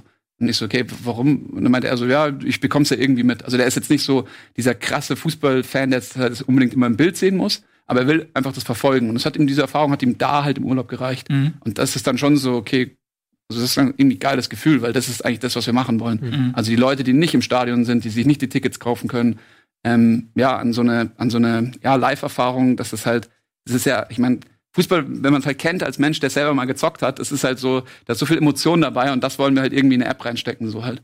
Oder halt irgendwie erfahrbar machen. Das muss nicht mal eine App sein, eigentlich. Jetzt ist es halt eine App. Das ist lustig, das klingt nach so viel mehr als einem, sag ich mal, äh, Online-Manager, der einem so ein bisschen die Zeit vertreibt. Aber daran erkennt man eben auch, wer dahinter steckt. Denn äh, du hast uns auch vorhin erzählt, ähm, es ist ja nicht irgendeine Firma oder so, die jetzt ähm, diese App gebaut hat, sondern ihr ähm, seid auch eine, eine Gruppe von Freunden, sag ich mal, oder Leuten, die sich dann auch irgendwie kennen und ähm, die Leidenschaft zum Fußball und die Lust, eine gute App zu machen, irgendwie für einen selbst auch, war auch ein Stück weit Antrieb. Und das finde ich immer äh, so schön zu sehen, wenn, ja, was der Kern ist. Bisschen wie bei uns. Ja, aber Auch, also so nach dem Motto, wenn wir ein gutes Buch lesen wollen, schreiben wir uns eins. Ähm, haben wir ja auch hier den, den Sender gemacht. Aber dieser Pioniergeist ist tat- tatsächlich, kommt aus einer Fußballleidenschaft. Und ich finde, das ist ja auch gerade bei so, ich meine, in Amerika ist ja so Fantasy League und so ein Riesenthema. Ähm, also da, äh, Aber, aber, aber das ist halt das, also sorry, ich will ja, gar- aber es ist wirklich diese, also Kickbase wurde wirklich so als Wochenendprojekt gegründet von Leuten und auch nicht als Firma gegründet oder irgendwas, sondern einfach, die haben am Wochenende halt gearbeitet. Ich muss dazu sagen, ich bin nicht im Gründerteam dabei gewesen. Ich habe äh, KKSCR, wie es am Anfang hieß, immer gezockt. Aber die haben das einfach nebenher, neben ihrer Agentur am Wochenende halt gemacht. Ähm, haben auch keinen Menschen dabei, der irgendwie Business-Hintergrund hätte oder irgendwo mal auf einer Ja, Uni, irgendwo BWL oder so, genau, aber vielleicht seid ihr ja relativ ähnlich. Und dann ist es halt so, ist es so, ich hatte die, also ich hatte die Jungs ähm, irgendwie bei Höhle der Löwen gesehen auf Vox und äh, habe gedacht, Alter, das ist ja die App, die ich auch zock und so. Und habe ihnen danach auch eine E-Mail geschickt. Also über die Support-E-Mail habe ich einfach angeschrieben und meinte so, hey Leute, ich weiß nicht, wer das genau liest, aber ihr könntet noch das und das anders machen. Und übrigens so ein bisschen Business-Expertise würde euch nicht schaden. So, also aber gar nicht negativ. bist du Investor oder was? sozusagen? nee, nee, nee, eben nicht. Aber es ist halt ähm, einfach so, dass ich aus einer gewissen Erfahrung heraus dann schon ein paar Sachen gesehen hatte. Und das war mir immer so aufgefallen, dass halt einfach äh, ja das Potenzial so ein bisschen brach liegt, weil die es halt einfach mit einem UX-Design, mit einem User Experience-Design wollten die halt einfach eine Erfahrung schaffen für Fußball. Also die sind auch nicht so, die haben am Anfang auch nicht drüber nachgedacht, jetzt da genau so einen Online-Manager oder Fantasy-Manager zu bauen. Die haben halt, ich glaube, einfach einen gesehen und haben ihn halt äh, in besser gebaut, so oder gefühlt für sich in besser gebaut. Aber wenn du jetzt mit ihnen redest und auch am Anfang, als ich mit ihnen unterhalten habe oder warum ich jetzt auch dabei bin, so, ist, weil die mich halt krass gecatcht haben, einfach in, ihrer, in ihrem Gedanken einfach eine geile Erfahrung für Leute zu bauen. So. Also das ist halt deren Überzeugung, dass das, also deswegen ziehen sie auch die Motivation, jeden Tag in die Arbeit zu gehen. Und das äh, denke ich halt irgendwie so, naja, dann musst du halt, also jeder kennst, du hast auch einen Blog äh, mal mitgeleitet oder leitest ihn noch und das ist halt so, irgendwo musst du halt auch mal schauen, dass du halt dann irgendwo ein bisschen was damit verdienst. Ja, deswegen Ähm, sitze ich hier. Ja. Ja, hier greift ja die Kohle ab. Um, ne? um noch so ein um noch so ein, um noch so ein kleines, kleines Ding zu droppen, ist halt auch so, Kickbase ist auch erst ähm, seit kurzem profitabel so. Also das ist, ähm, also das ist nicht so, das war am Anfang ehrlich gesagt einfach nur so ein Lieb Liebstück so von den Leuten so. Also Ja. Das ist, schön, das ist eine schöne Geschichte. Jetzt gib uns mal zum Abschluss, ich habe es jetzt fett angekündigt, ohne zu wissen, ob da überhaupt irgendwas hintersteckt. Mal so, kannst du mal so eins, zwei, drei Tipps, meinetwegen auch No-Gos, äh, für so Kickbase-Spieler, die vielleicht erst gerade neu dabei sind, so, was muss man beachten? Ja, also viele Leute, also absolute No-Go natürlich im, im, äh, im Minus zu sein, wenn der Spieltag anfängt. Ja, klar, okay. Passiert aber den Besten, ne? Also Ja. ähm, ich glaube, das zweite No-Go ist irgendwie zu früh äh, teuer zu kaufen, ne? Also so Lever halt irgendwie so geht immer so normalerweise in Lewandowski, meinst du, ja? guten, ja genau, Lewandowski in guten äh, Ligen geht er irgendwie so ab Spieltag 10 weg, ähm, weil man normalerweise am Anfang halt nicht das Geld da zur Verfügung hat. Ähm, genau, also es ist nicht so Meistens Lewandowski oder ein Kader. Genau, es ist Ewa- Lewandowski ein Kader und auch eigentlich sollte der nicht die Liga gewinnen, der Lewandowski innerhalb der ersten zehn Spieltage gekauft hat. Es ist einfach, dann ist irgendwie ein bisschen was schiefgelaufen. Aber ansonsten ist natürlich ein bisschen dabei bleiben am Anfang, hinten raus ist eigentlich äh, einfach laufen lassen. Viele Leute wechseln dann viel zu viel und kaufen und verkaufen noch so. Ähm, das ist einfach am Anfang ist sehr, sehr wichtig, dass man dabei ist. So. Die ersten zehn Spieltage sind wirklich meistens entscheidend. Ist aber interessanterweise habe ich noch so ein Quote von Guardiola im Ohr, dass er auch immer meinte, die Meisterschaft verlierst du in den ersten acht bis zehn Spieltagen. oder so. Und würdest du sagen, eher, eher auf offensivere Spieler gehen oder eher defensiver ausgerichtet? Da haben wir ein super Balancing hinbekommen. Ja? Also da siehst du jetzt halt der rechte Verteidiger oder der me- meistens spielt der rechte Verteidiger, aber Bayern ist der beste Spieler in der, in, im, im Game. So. Das ist einfach viele Aktionen. Ich meine, auf der anderen Seite, es ist, es ist eine lange Diskussion auch intern bei uns, ist so, was ist der beste Spieler? Ist er der beste Spieler, der, wenn er spielt, die beste Leistung bringt oder der halt auch halt einfach viel spielt und gut spielt dann, wenn er spielt. Also ich meine, da kann man sich jetzt total totreden, aber Kimmich ist, also was man bei, bei Kickbase erkennt, ist jemand, der sehr viele Aktionen hat am Ball und die positiv ausführt, weil das bringt Punkte. Genau. Das ist Kimmich gerade der Beste. So, Ja. da, da ist Kimmich gerade der Beste. Sehr schön. Unsere besten Jungs, die sitzen schon äh, parat. Das sind hier die, äh, die Golden Boys. Ja, die Chiara sehe ich da hinten. Golden Girl. Girls. Das ist das ja mittlerweile schon. Dann sehe ich noch irgendwelche braunen Schuhe. Wem gehören diese braunen Schuhe? Ich weiß es nicht. Ah, Sandro, ne? Ja, der hat auch einen Kopf. Genau, ähm, die sind nämlich jetzt dran, die warten schon auf euch und die reden natürlich heute wieder über Games. Äh, vielen lieben Dank, da kommt der Simon noch. Äh, vielen lieben Dank, Max, hast du da was? Äh, Es war sehr interessant. Ja, vielen lieben Dank, dass ich da sein durfte. Ja, und äh, ich drücke dir die Daumen für deinen VfB, dass ähm, sie dich nicht schon wieder ins emotionale Elend stürzen. Und äh, euch vielen lieben Dank fürs Zusehen. Jetzt viel Spaß mit den Golden Boys. Tschüss und auf Wiedersehen.